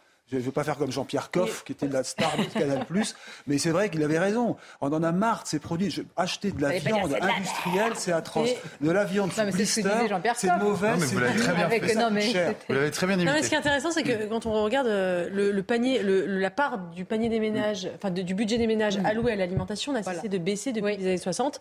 On était passé, je crois, de 35%, un tiers du budget dans les années 60 à 20% euh, euh, en, 2015. Alors peut-être que ça va, ça va s'inverser et que ah le, la part du, budget alloué à l'alimentation va redevenir euh, importante. comment vous cuisinez parce que, mon avis, parce qu'à mon avis, on est dans un contexte euh, inflationniste qui va durer. Mais voilà. Et je pense pas du tout qu'on va revenir au monde d'avant. Et je pense que de plus en plus, et notamment pour des raisons écologiques, parce qu'il y a aussi le, critère écologique qui va rentrer. Est-ce que vous êtes au micro-ondes, vous, cher Jamais. Je cuisine tout tout seul et jamais jamais de plat industriel. Je cuisine tout tout seul. Bon, je vais vous parler de mes conseils de cuisine. Mais euh, oui, beaucoup de crêpes. Balancer les offs, c'était un vrai Sucré, salé euh, Pardon Sucré, salé ah, Je ne fais que du salé, moi. Ah. Que du salé. Mais aussi, si, je peux parler de l'inflation. Oui, mais, peut-être juste un mot, parce qu'en fait, symboliquement, c'est important. Et c'est vrai ce que dit Eugénie. Euh, l'entrée dans la société de consommation a beaucoup à voir avec la part justement qui s'est réduite. C'est plus intéressant sur les crêpes. Attendez, excusez-moi. non, mais, allez-y, je vous taquine. ce qui caractérise la société de consommation, c'est précisément aussi qu'on a une part qui est relativement faible par rapport à il y a 150, 200 ans de notre budget qui est mis dans l'alimentation. Et là, comme pour la première fois, la part des, de, l'alimentation dans le budget des ménages réaugmente, c'est vrai qu'on est en train de, on est en train de s'interroger sur notre rapport à, à, la société de consommation et de se dire s'il n'y a pas quelque chose qui est vraiment en train de changer durablement. Parce que c'est vrai que ça fait très longtemps que ça n'a pas réaugmenté comme ça. Faites attention à une chose, c'est que le, le chiffre euh, de la part du budget alimentaire, c'est un chiffre moyen. et que plus vous êtes dans des ménages modestes euh, ou pauvres, plus cette part du budget euh, augmente et prend une part plus importante. Exactement. Et donc c'est pour les ménages les plus... C'était le phénomène des gilets jaunes, hein, des dépenses contraintes. Quelqu'un me dit... Le logement, les transports. Ah le salé, c'est le mental, le sucré, c'est l'affectif. Donc ah. vous, c'est le mental. Il faut un bon équilibre entre les deux. Ah, c'est pour ça que les Bretons avaient tout compris avec les, les galettes et les crêpes. Bon appétit si vous nous regardez. Faites comme vous dit Eric, deux œufs au plat. Un avocat, un avocat généralement, ça vaut pas beaucoup vos conseils, hein, ça coûte pas cher. dans une cocotte avec un peu d'oignon dedans. Un petit coquelet. Ça coûte pas cher. Préciser aux téléspectateurs qu'on n'a pas mangé. C'est terrible pour nous. Mettre aussi que je fasse la cuisine à part ça. Bah, vous nous apporterez la fois prochaine sur le plateau. Les galettes et les crêpes, c'est pas cher du tout. On y arrive bientôt. Il faut les faire vous-même. Comment ça, c'est pas bon Qu'est-ce que vous avez Ouh là là. Ça, c'est un lobby breton. Là, c'est un terrible. Euh, il y a le lobby breton représenté par Philippe tout seul. C'est terrible ce qui vient de se passer ah, sur le plateau. Une personne a dit que les galettes et les crêpes n'étaient Mais je me dois d'intervenir parce que je, dois maîtriser l'antenne, comme on dit. Et ah, donc, je, ne vous laisserai pas faire. Vous passez pas vos vacances en Bretagne parce que là, c'est mort. J'aime trop le soleil pour ça. En plus, on arrive là, là, là, on entre. On va plus avoir de touristes ni en Bretagne ni à Paris avec les poubelles. On va retrouver Jeanne Cancard qui est alors là, mais, mais Jeanne, que vous arrive-t-il? On va voir ces images. Vous êtes euh, entouré de déchets, mais vous êtes où? Oui. Où êtes-vous? Dans quel, dans quel quartier? Alors, On est dans le deuxième arrondissement de Paris. On est dans le deuxième arrondissement de Paris, dans le centre de la capitale. On est rue Montmartre et on va essayer, dis bien essayer de faire ce duplex en marchant pour vous montrer justement tout le long du trottoir et eh bien ces poubelles, ces tas de poubelles qui s'amoncellent ici dans cette rue. Alors c'est parfois un petit peu compliqué de passer. On voyait tout à l'heure une maman qui était avec une poussette et là c'est assez difficile eh bien de se faufiler un chemin ici. Il faut savoir que c'est une rue très commerçante, une rue où il y a beaucoup de restaurants. Donc le midi à la pause du déjeuner, eh bien il y a beaucoup de monde qui vient ici pour, euh, pour faire la queue, pour se, se prendre à manger. Mais ce qu'on voit dans ces poubelles eh bien, c'est surtout des détritus évidemment de particuliers, puis aussi des détritus de commerçants, des commerçants qui nous disent eh bien qu'ils ne peuvent plus parfois ouvrir leur terrasse ici tellement eh bien l'odeur est assez insoutenable pour les clients et tellement eh bien ces, ces poubelles s'entassent ici. C'est assez frappant. Vous voyez tout à l'heure on était dans le quatrième arrondissement de Paris où il y avait absolument rien vu que eh bien les agents qui s'occupent de la, de la collecte dans ce quatrième arrondissement de Paris eh bien sont des agents du secteur privé. Là ici vous le voyez, ces images parlent d'elles-mêmes. Eh bien ce sont des agents municipaux qui en sont donc à leur septième jour de grève,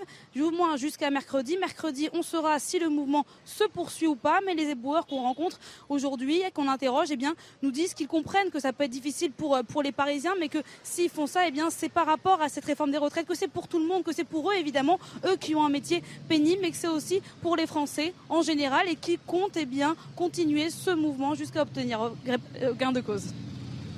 Euh, merci Jeanne. Là. Quitte avec vous pour les images, que je remercie également? Je suis avec Sacha Robin. Sacha, parce que là, bon, c'est vraiment. Alors, j'ai plein de témoignages, témoignages. Mais dans mon quartier aussi, chacun me dit. Alors, vous voyez, à Nantes aussi, Rennes également. Mais ça me fait penser à quelque chose, euh, comme dirait Caroline Haas, mais élargissez les trottoirs s'il y a un problème. C'était sur un autre sujet, nous sommes d'accord. bien la première fois que ce serait pertinent, là, pour le coup. Bon, oh. Bah, il vous faut un peu de sucré, vous, un peu d'affectif. Il faudrait vraiment élargir. Vous savez qu'il euh, faut préciser qu'à Paris, donc, il y a pratiquement la moitié des arrondissements qui sont gérés par des entreprises privées, hein, euh, de Richebourg, Veolia notamment, et que ça marche bien, et que les, voilà, le privé n'est pas en grève. Casseur de grève. et que la CGT donne donner l'ordre de, de se mettre en grève. C'est lourd ben ce plateau. Hein. Ah, ce plateau. Hein, heureusement qu'il n'y a pas de ouais, casseur de nucléaire. Euh, non, ça c'est au gouvernement, j'oubliais. Bon, le gouvernement, on va en parler. Alors, pas, alors vraiment, est-ce que c'est vraiment un suspense là? Les trois jours avant jeudi, Qu'est-ce qui va se passer On dit qu'Elisabeth Borne a pris sa petite calculette pour voir combien, elle ne fait pas exactement comme ça, mais presque, combien il y a de députés LR, et d'ailleurs dans sa propre majorité déjà. Hein. Ah, Parce qu'il y aura beaucoup défections chez les jamais. ça, se joue à, ça se joue à 10 voix près. C'est risqué pour elle quand même d'y aller 149-3. Euh, Franchement, vous prenez pas le risque, non? Bah, Pour une Retailleau, c'est bien défini. Pour le gouvernement, Roulette russe ou grosse Bertha Qu'est-ce que vous préférez? Quand même, au bout de trois mois de négociations intenses avec les Républicains, si euh, jeudi, euh, à l'Assemblée nationale, il n'y a pas une très large majorité des députés républicains qui vote le texte qui sera issu de la commission. Ce sera la faute à qui bah, ça sera une, un énorme échec politique pour le gouvernement. Enfin, attendez, et les LR, ils peuvent tenir leur LR, Ça sera l'explosion des LR. Pardonnez-moi, alors là, je vais me faire l'avocat du gouvernement. ça va plaire à... Mais là, vous êtes trop dur. Même ça, c'est de leur faute. Ah bah oui, parce que quand vous négociez trois mois, vous, vous additionnez les concessions plus les concessions. Vous connaissez mieux que moi la politique. Il y a des ambitions individuelles. Il y a des chacun. Non, mais c'est aussi la conséquence des élections législatives. Pardon, les élections législatives, on en voit une conséquence qui est une conséquence finalement assez, moi je dis assez heureuse, c'est-à-dire qu'enfin on a une représentation à l'Assemblée nationale qui tient compte d'à peu près tous les courants. Donc oui, effectivement, ce qui va se passer pour le 49.3 va dépendre ici clairement du vote des républicains. Mais il va y avoir quelque chose d'assez étrange, c'est-à-dire que si les républicains ne votent pas majoritairement ce texte parce que pour l'instant au sein de leur groupe à l'Assemblée nationale parce que pour l'instant c'est assez flou, c'est assez flou. Eh bien, imaginez qu'il n'y ait pas assez de voix les républicains pour voter ce texte, mais ça tranchera singulièrement entre les républicains du Sénat qui ont voté majoritairement pour cette réforme, qui, ont même, qui ont même fait en sorte que l'article 7 soit voté. Enfin, vous êtes en train d'encourager les, députés à pas voter, vous Non, je ne les encourage pas. Je, dis qu'il va y avoir, là, au niveau du parti politique, les républicains, un vrai problème de cohérence. Euh, et, se posera la question, se posera la question de leur rapprochement. Mais là, le vrai problème, c'est pour Elisabeth Borne. Parce que, attention, là, franchement, euh, d'abord, elle joue sa place. Pour Ciotti aussi. Hein. Oui, D'accord, mais enfin, si le gouvernement tombe, c'est autre chose que les problèmes Ciotti a déjà échoué, pardonnez-moi. La fronde de, vous avez raison. Pardon, mais c'est déjà un échec énorme. Comment C'est une clarification. Non, mais, d'accord, mais c'est quand même un échec qu'il y ait une telle fronde à l'intérieur des, LR sur ce sujet. Monsieur Pradier, combien de divisions oui. bah, Ça eh ben, menace quand même aujourd'hui. Euh, si, y a un doute sur dans trois jours, c'est bien parce que euh, la dizaine de députés autour d'Aurélien Pradier euh, refusent de voter le texte. Donc c'est un échec pour pour Eric Ciotti qui, attendez, on parle d'un parti avec 70 députés qui n'arrive pas à tenir ce, un parti qui est ultra minoritaire qui n'arrive pas à tenir ses troupes. Pardonnez-moi, c'est un échec quand même pour. Parce qu'ils ont une clarification idéologique à faire, ils n'ont toujours pas voulu et, on paye, et on paye quand même aujourd'hui. Ça fait des années qu'ils sont pour la retraite à 65 ans. Celui qui est clair dans sa tête, c'est Eric bah Ciotti, c'est Bruno Retailleau. Pourquoi ne rejoignent-ils pas le gouvernement? Parce qu'on peut, on peut, être, on peut être d'accord sur les retraites et en désaccord et, Et, sur quel point sont-ils en désaccord L'immigration, ils vont pas le voter, le projet de loi. Quand ils étaient aux responsabilités, ils n'ont rien fait. Là, là, vous êtes un opposant politique. Là, vous parlez pas. Non, non, je juge les faits et je juge leur bilan. C'est aussi simple que ça. Il y a beaucoup de sujets où les Darmanin vient de leur famille politique. Bruno Le Maire vient de leur famille politique. Il y a quand même aussi euh, un exercice. Mais vous, vous avez envie que la droite soit absorbée. Moi, j'ai non, j'ai pas envie que la droite soit absorbée. J'ai envie qu'il y ait une clarification. Et en ça, je suis content qu'Emmanuel Macron soit arrivé dans le paysage politique. Moi, je veux bien qu'il y ait une clarification, mais je, suis aussi pour un paysage politique nuancé et qu'il existe des choses entre le Rassemblement national et, et, des petites choses. Et Macron, oui, mais c'est exactement ce qui est le cas. Pourquoi vous voulez qu'il n'y ait que deux forces politiques Trois forces, trois forces politiques. Une grande force politique de gauche, une grande force politique centrale, une grande force politique. Oui, mais ça, c'est votre vœu, c'est pas la réalité. C'est la clarification, c'est la simplification de l'offre politique c'est pas la simplification. C'est parce que pas plusieurs nuances politiques. Pas du tout. C'est parce que je pense qu'encore une fois, on a eu pendant un certain temps deux grandes forces politiques. Ça vous a pas, ça vous a pas dérangé qu'on ait d'un côté le PS et de l'autre côté l'UMP et l'extrême républicain. Aujourd'hui, je pense qu'au euh, regard des, rapports de force politiques, il est clair qu'on est dans une tripartisation et les ah républicains, comme le PS, mais le PS. Ça m'intéresse, mais c'est pas mon débat. S'il vous plaît, je voudrais revenir quand même à ce qui peut se passer pour cette réforme des retraites. Et je pense que ceux qui nous regardent et en partie ceux qui descendent dans la rue veulent savoir. Moi, ce que je veux savoir, imaginons Imaginons, elle ne fait pas le 49-3 et elle se dit ça peut passer. Mais c'est un risque énorme. C'est-à-dire, cette réforme pourrait. On est d'accord. Elle prend un risque. C'est assez euh, inévitable. Mais ce qui est assez euh, amusant, c'est que le 49-3 est très décrié. Or, le 49-3, c'est justement un outil qui a été fait pour que l'esprit de la cinquième puisse être respecté. Parce qu'il ne faut jamais oublier que la cinquième, c'est juste entre, il y a une, un des parlements, évidemment, mais que la légitimité doit revenir au monarque élu, au final. Euh, et que là, on se retrouve, comme Pierre Gentillet l'a dit, dans une, euh, une assemblée euh, qui est représentative, et donc qui ressemble quand même plus à une assemblée de quatrième qu'à une assemblée de cinquième République. Donc le 49-3 sert à ça. Après, moi, je m'étonne que ceux qui critiquent le 49-3, qui, et je rappelle, permet à un président élu, donc légitime, d'appliquer son programme, de ne pas être aussi vent debout contre, par exemple, le Conseil constitue qui passe outre le ah, Parlement, contre les directives de la Commission européenne qui passent outre le Parlement et qui pourtant n'ont aucune légitimité. Donc avant, on peut critiquer le 49 très bien, mais dans ces cas-là, allons taper sur des instances qui contraignent encore plus le Parlement alors qu'ils n'ont aucune légitimité. C'est important de le préciser, le Conseil constitutionnel doit se prononcer aussi avant l'adoption définitive du texte. mais vous pensez qu'il y aura un problème Je ne ah sais pas. Je ne sais pas. Ah sur l'index social. pardonnez-moi. Sur le CDI senior, sur tout ce qui n'est pas, tout ce qui peut ressembler à la cavalerie législative. Et qui n'est pas dans un. Qui n'est pas directement lié au financement des retraites. Il peut y avoir un souci. On est très sévère avec le 49.3, qui est un dispositif euh, légal euh, permis par la Constitution. Euh, on pourrait être très sévère aussi par rapport aux procédures de blocage qui sont utilisées ad nauseam, y compris maintenant par le, par le Sénat. Au Sénat, la gauche, la gauche sénatoriale a repris les techniques utilisées par. Oui, c'est le pendant, l'un et l'autre. Oui, je suis d'accord. Mais c'est aussi, vous êtes aussi un, outil, ce sont des outils par institutionnels et qui, en effet, n'apportent rien au débat. Le 49.3, voilà, il a un symbole politique extrêmement important. C'est-à-dire qu'à la fin, elle n'aura pas réussi à euh, trouver une majorité présidentielle. C'est ça, c'est le rappel qu'à la fin, c'est le gouvernement qui s'impose. Écoutons euh, un peu de philosophie. Sur l'immigration, vous allez voir, ça va être encore pire. André Comte-Sponville, ce matin, l'invité de Laurence Ferrari. Euh, quelles conséquences y voit-il? On l'écoute ne sont pas d'accord sur la réforme des retraites, mais ça fait partie du jeu démocratique. Est-ce qu'il faut pour autant euh, traiter un ministre d'assassin, ce qui est quand même hallucinant, ou faire un bras d'honneur euh, au Parlement, ce qui est tout aussi hallucinant Voilà. Donc on a envie d'appeler au calme, à la sérénité, à une forme d'apaisement. Puis rappelons que dans une démocratie, c'est l'électeur qui aura le dernier mot. On va refaire des élections au plus tard dans quatre ans, plutôt peut-être s'il y a une dissolution. Et si le peuple veut revenir à la retraite à 60 ans ou aller à 65 ans, c'est le peuple qui aura le dernier mot. Là encore, c'est une formidable chance de vivre dans une démocratie. Et je regrette qu'en France, souvent le ressentiment, la rancœur, la haine, la colère l'emportent sur le sentiment de gratitude que nous devrions avoir. Quelle chance c'est de vivre dans une démocratie. Il a raison. Il y a aussi la violence qu'on oublie. Euh. Non, c'est du conflit. Oui, c'est du conflit, mais ah, c'est le conflit. non, mais du conflit, social. la violence. Conflit. Euh, en, institutionnalisant les mots, les mots violence, ça existe. Rappelez-vous, Emmanuel, les bras d'honneur, il en avait fait aussi. Je me rappelle, je me rappelle pas, je n'étais pas Emmanuel en l'Assemblée. tout le monde s'en rappelle. Henri Emmanuel Bien sûr, évidemment. encore une fois, ça me choque.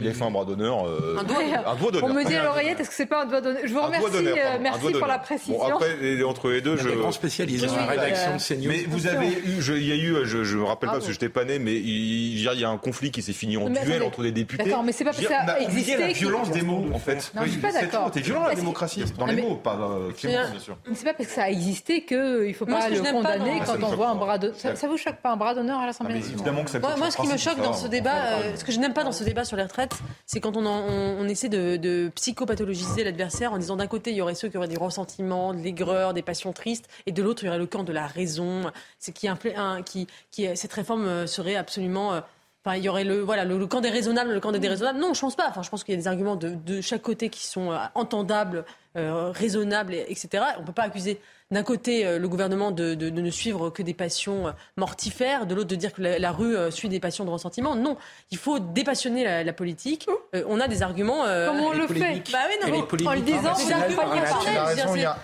ne supporte pas le cercle de la raison d'un côté et je ne supporte pas non plus aussi ceux qui disent finalement le gouvernement est, méchant. Il y a un élément, pour, pour, ajouter de l'eau à votre moulin, il y a un élément qu'on a, de langage qu'on a beaucoup entendu ces derniers temps au Sénat, c'est le Sénat et les sénateurs vont améliorer le texte. Voyez cet élément de langage Ça veut dire quoi? Si on l'améliore, ça veut dire que c'est plus une histoire de politique, c'est une histoire de, de bonnes compétences, de mauvaises compétences. Non, il y a aussi de la politique dans cette histoire. Quand on dit, quand, Olivier Véran dit, on compte sur le Sénat pour améliorer le texte. Mais vous êtes pas, en fait, on ramène le texte de loi à un pur outil de gestion, à de la pure, oui, je le dis, à de la pure gestion. En réalité, non, c'est de la politique. Et de la politique, c'est un avis politique, des choix politiques. Euh, donc, il faut arrêter d'infantiliser. Vous avez raison, mais non, c'est qu'une réforme comptable. C'est bien le problème. Vous avez raison sur ce que vous venez de dire, mais à la fin, ce n'est qu'une réforme comptable. Oui, mais la façon dont on fait la comptabilité, ça, c'est de la politique. Et c'est de ça dont on parle. Eh ben. Et oui, mais... Bon. Oui, allez-y. Non, mais c'est une réforme C'est une, réforme qui n'est faite que On va marquer une pause aurait dû l'être. Allez, on va changer d'univers, si je puis dire. Quoique, quoique. Là, là, les bras d'honneur, si vous faites un bras d'honneur, ça finit mal. Hein. Là, attention, vaut mieux pas. Vous connaissez, connaissez-vous l'histoire de Jackie Lemat ah, Il y a eu deux films quand même, un l'immortel et puis il passait dans la French aussi. Exactement. en lisant le livre, j'ai découvert, euh, j'allais dire, bah, il y a d'autres facettes, on va dire, mais c'est incroyable l'imbrication, l'interconnexion de certains milieux quand même. Oui. Il faudrait qu'on discute. on va discuter. Euh, Jean-Pierre Melville, par exemple. Jean-Pierre Melville, il avait, une fascination qui était un gaulliste, un ancien résistant. Il avait une fascination pour le milieu des voyous.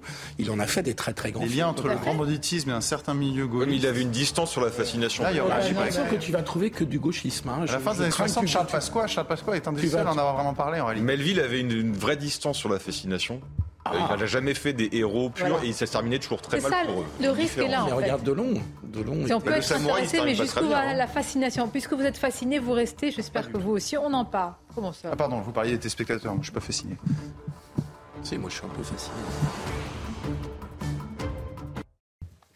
Connaissez-vous Jackie Lemat On va en parler dans quelques instants. Incroyable ce livre, véritablement. Il prend le lecteur par la main. Vous allez vivre dans une époque, une certaine ambiance. Alors il est vrai, hein, le grand banditisme, la voyoucratie, mais pas seulement. Pas seulement, si je puis dire, même s'il ne faut pas y voir une fascination, mais un certain code de l'honneur. On en parle juste après les titres avec vous, Audrey Berthaud. C'est News Info. Une nouvelle euh, avancée dans l'enquête sur les liens d'Alexis euh, Collère et l'armateur euh, MSC. Deux hauts fonctionnaires et anciens supérieurs d'Alexis Collère ont été mis en examen le 9 février pour complicité de prise illégale d'intérêt. On l'a appris aujourd'hui. L'actuel secrétaire général de l'Elysée est lui aussi mis en examen pour le même chef d'accusation depuis septembre dernier. Le chèque énergie 2023 sera versé à partir du 21 avril. Il sera versé à pratiquement 6 millions de ménages. C'est ce qu'a annoncé la ministre de la Transition énergétique Agnès Pannier Runacher ce matin. Le chèque pourra être utilisé pour payer sa facture d'électricité, de gaz, de bois, ainsi que toutes les énergies qui servent à chauffer, a précisé la ministre. Enfin, ce lundi marque les 10 ans du pontificat du pape François. Le 13 mars 2013, il succédait à Benoît XVI. 10 années de règne qui lui ont permis de marquer de son empreinte l'Église catholique. Et à 86 ans, le pape François semble bien décidé à poursuivre sa mission.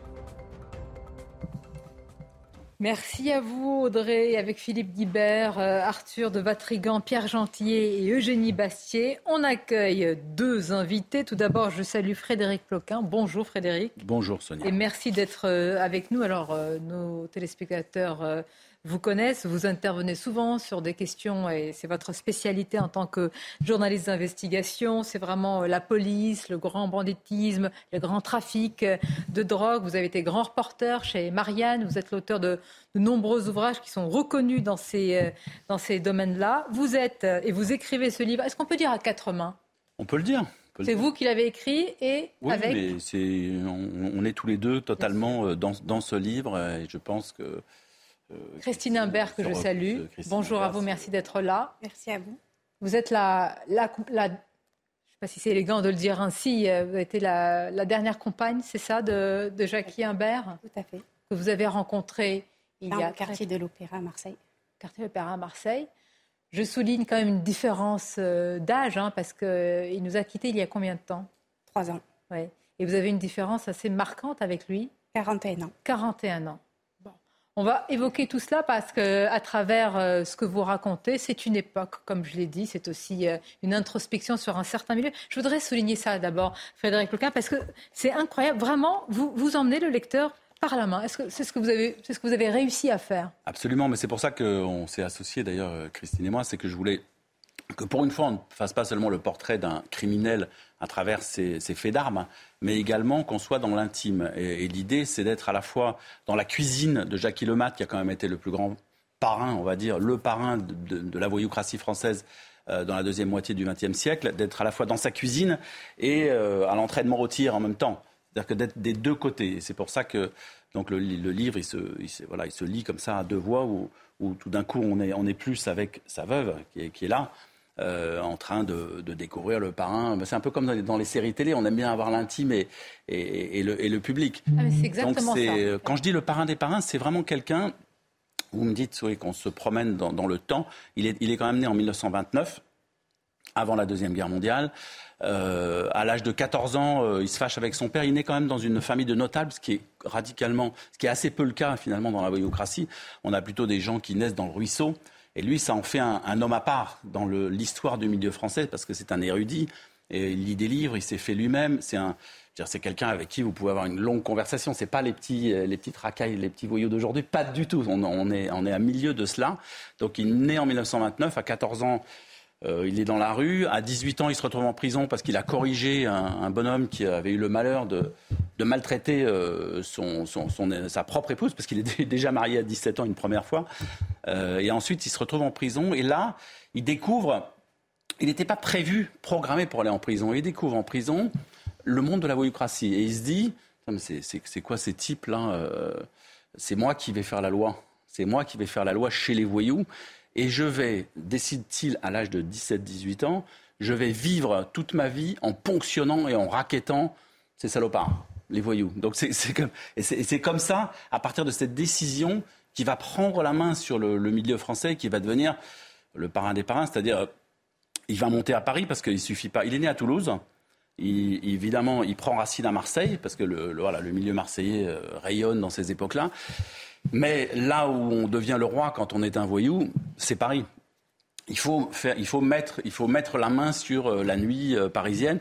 Il est en passant d'ailleurs le, coach d'Edith Piaf, hein, je dirais. À un mais ça, on va, on va y venir. Et puis vous allez nous définir quand même, parce que voyou, parfois, mm. ça peut sonner euh, petit voyou. Là, vous dites le parrain des parents, vous nous expliquerez aussi ce qu'il y a derrière bah. cela. Et il y a le récit entremêlé, plus intime, forcément, avec vous, Christine Imbert. Moi, je me suis dit, quand on, est, quand on a cet âge-là, et quand on voit, vous saviez qui il était Non, pas du tout. Pas du tout, rien du tout Vous ne vous doutiez de rien Non, ben avec il avait les cheveux blancs quand je l'ai rencontré. Je pensais que c'était un retraité. Moi, j'avais mon Tranquille. Ben, moi, j'avais mon magasin. Euh, j'ai toujours travaillé dans ma vie. Donc, c'est l'homme qui vous a plu d'abord ben L'homme tout court. Puis, il dégageait tellement quelque chose. Euh, il avait cet aura, Jackie. Puis, il était comment? À l'opéra dans mon, dans mon quartier. Comme ça, de, de manière juste le, vieux port. Ah, c'est ça. Et c'est un peu le fief des, voyous marseillais depuis toujours. C'est là qu'elle a son magasin. Et dans un bar où il joue à la belote, elle le rencontre. Et puis ça accroche, et puis il se retrouve euh, un samedi plus tard en boîte de nuit. Et puis là, elle voit que ce gars, il a la porte ouverte partout, on déroule le tapis rouge devant lui, il fait pas la queue nulle part.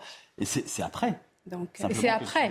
au début, vous ne saviez rien. Vous pensiez que c'était un retraité qui avait beaucoup de relations, tout simplement, à qui on ouvre toutes les portes dans tous les milieux. Ben, oui, oui. je vous dis, avec les cheveux blancs. Donc, puis moi, j'ai épousé Jackie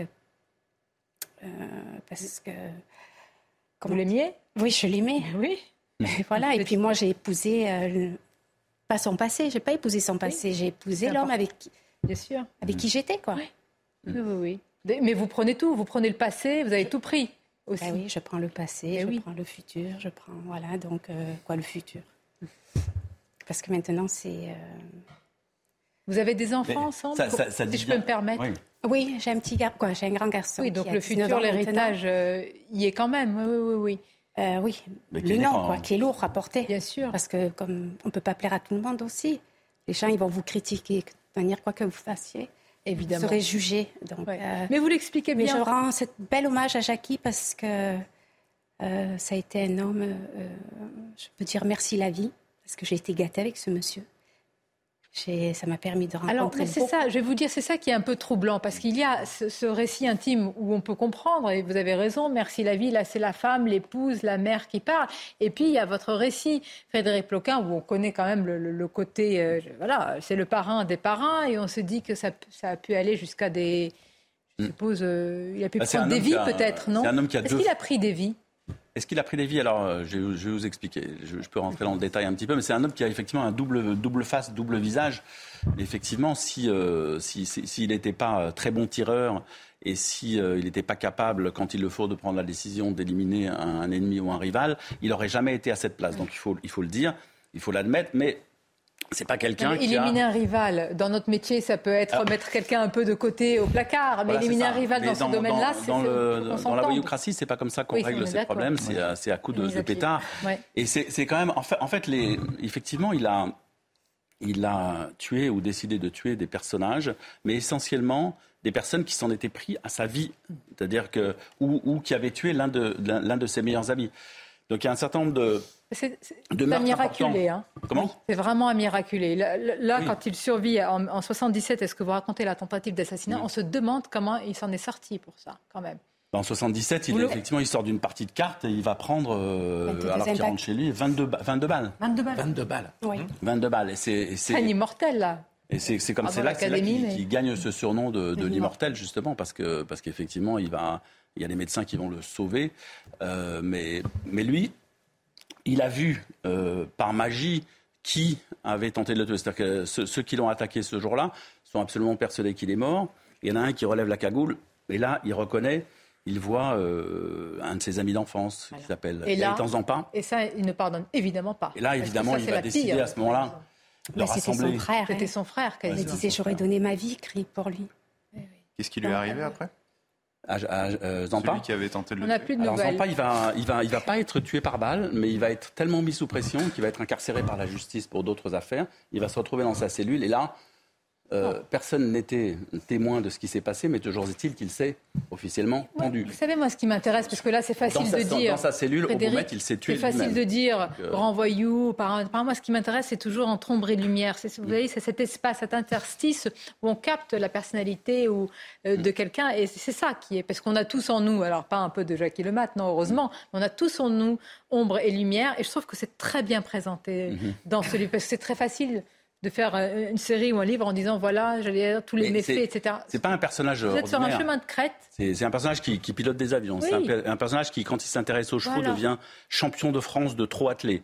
C'est un personnage qui tire comme, euh, comme personne d'autre. C'est un personnage qui, parmi ses meilleurs amis, a Alain ah, Delon, quand même. Venons-en, euh, pour avoir des photos quand même. Ah, moi, c'est ça qui m'intéresse. Et qui devient vraiment son, son meilleur ami et qui va le suivre toute sa vie et qui va lui être fidèle toute sa vie. Je veux dire, ils vont rester très, très proches jusqu'au bout pendant des années. Christine je, Humbert, quand euh, vous l'avez rencontré, Alain Delon, il a fait partie de la deuxième partie, j'allais dire, de, la vie avec. Oui, oui également. Je l'ai rencontré euh, pour un défilé sur Paris. Ah oui, ben voilà.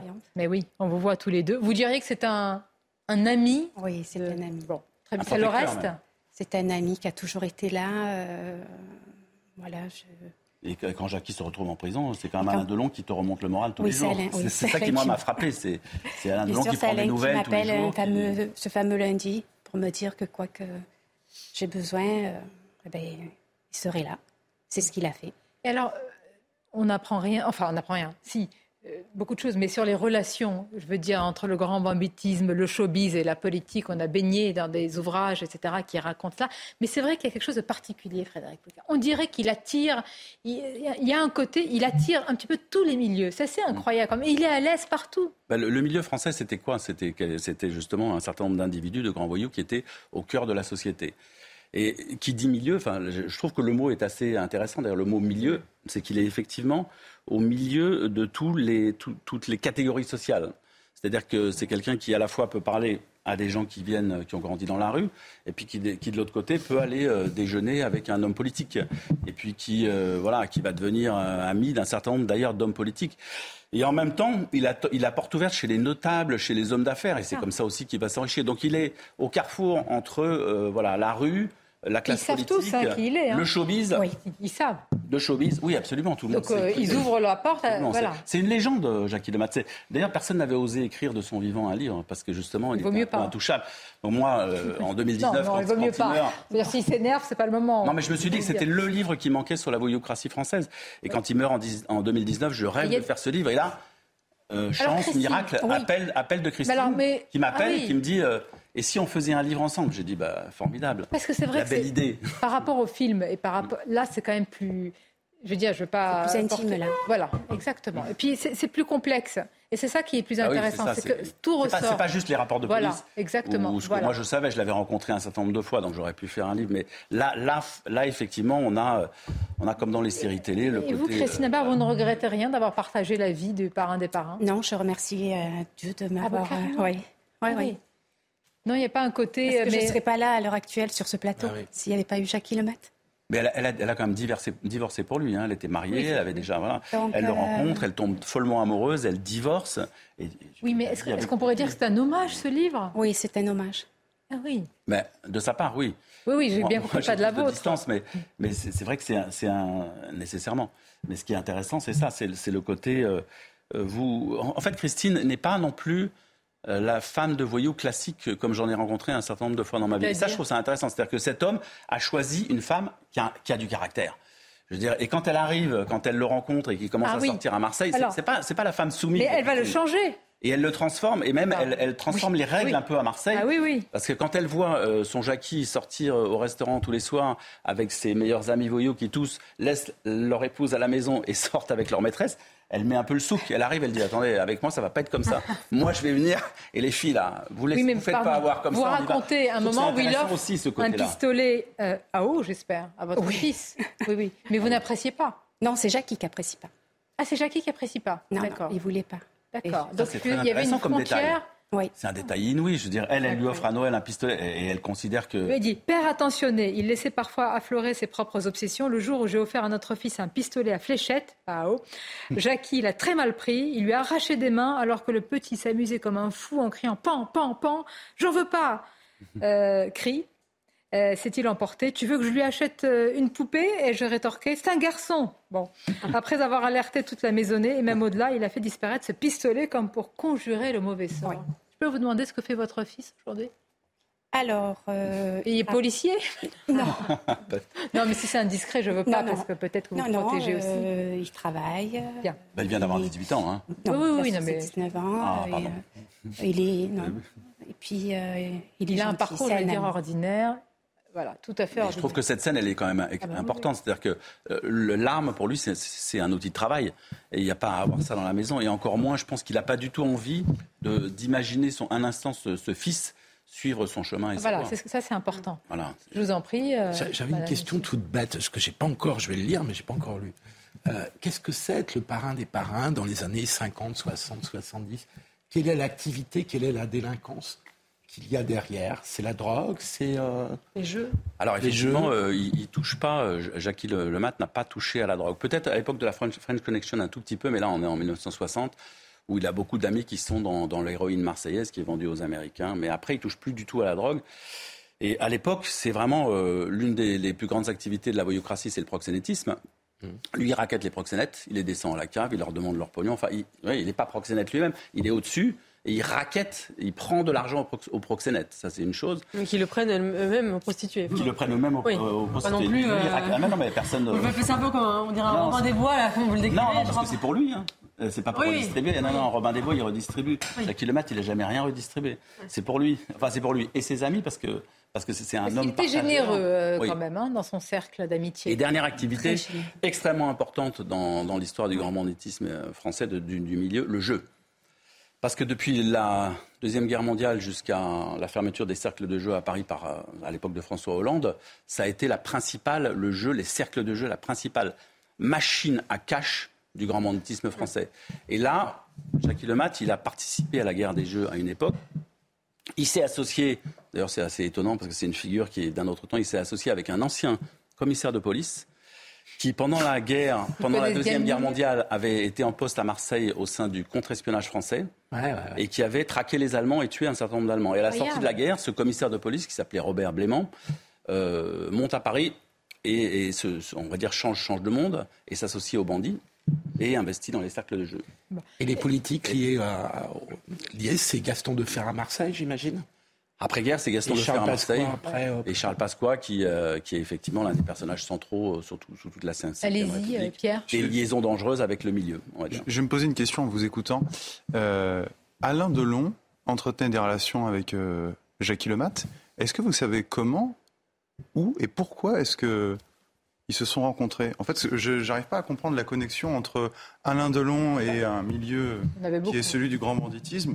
Euh, enfin, justement, j'arrive pas à prendre cette connexion. Alors, est-ce que votre euh, bah, il faut relire un peu euh, la vie d'Alain Delon. Est-ce que c'est quelque chose qui bah, est, il faut pas, dévoiler du livre C'est pas le seul. Il y avait non, c'est pas que c'est pas le seul. Je, m'interroge en fait pourquoi? Bah, je pense que je pense qu'Alain Delon, il joue des rôles de voyous. Il a besoin de modèles. Vous pensez que c'est que ça? Mais c'est pas que ça. Non, il est complètement fasciné. Je veux dire, il est copain. C'est par fascination qu'il allait le voir, donc. Bah, il, est, il est, non, il n'est pas allé le voir. Il se rencontre euh, en 1960 dans un petit café sur les Champs-Élysées, pas loin des Champs-Élysées. Et Jacques Lemat arrive et, le patron de la boîte a installé Alain Delon et euh, sa compagne à sa table, à, la table, à sa table de Jacques Lemat. Donc Jacques Lemat arrive, il, pousse des cris, il convoque le patron, vire-moi ces gens, euh, c'est qui, etc. Et à ce moment-là, le patron vient voir, et oui, mais tu comprends, c'est Alain Delon, c'est peut-être euh, la, star du cinéma montante, etc. Et Jacques Lemat dit, ok, je m'assois à sa table, on va, on va partager, je partage ma table avec eux. Il s'assoit, il commence à discuter, et là, Jacques Lemat s'aperçoit, Alain Delon est quand même, à un moment donné, à la sortie de euh, quand il était très jeune, euh, a, failli. Oui, il l'a souvent raconté. et puis, et puis Alain Delon va. Mais il y, a quand même du hasard. On va arriver à la fin, si vous plaît. Il y a du hasard. On va terminer avec. Être bandit. Comment il est mort pas été. Parce qu'on aurait pu imaginer une mort euh, dans son lit. Dans son lit. Dans son lit. Et ça, c'est assez, c'est assez. C'est un pied de nez, ça, quand même, à tous ceux qui auraient pu voulu le. Et il y, a, y, y, a un Italien qui est venu poser une, couverture de, vison sur le cercueil, comme euh, ça se fait euh, en Sicile, parce que voilà, en, hommage effectivement à ce, personnage qui a, qui a été de voilà de 1900, on va dire 50 à, à, sa mort quasiment, le personnage central du, grand monde. Mais c'est pas, c'est pour ça, on, pardonnez-moi, on arrive à la fin. Moi, j'ai lu ce livre comme un, comme on regarde un thriller, et avec en plus euh, un document d'histoire, si je peux dire, sur l'époque. Et c'est ça qui est formidable, c'est que vous avez réussi à marier mm. les deux d'ailleurs, tout cela dans le livre. Donc c'est pour ça que je me permets de le conseiller. Jackie Lemat, parce que vous en saurez beaucoup sur tout ce qui s'est passé, un certain milieu, une ambiance. Alors évidemment, hein, tout ce que aussi un et puis sa vie intime, quoi. La... Et sa vie intime. était euh, bon, voilà, vous à part de la voyoucratie. Exactement, parce que euh, il, y a aussi, il y a aussi cet aspect-là. Mm. Le parrain, le showbiz et les politiques, c'est aux éditions Plomb. Je vous remercie d'être venu. Merci. C'est un plaisir de vous avoir reçu. Merci aussi à, nos amis, nos invités, comme d'habitude. Bel après-midi, à demain, avec grand plaisir.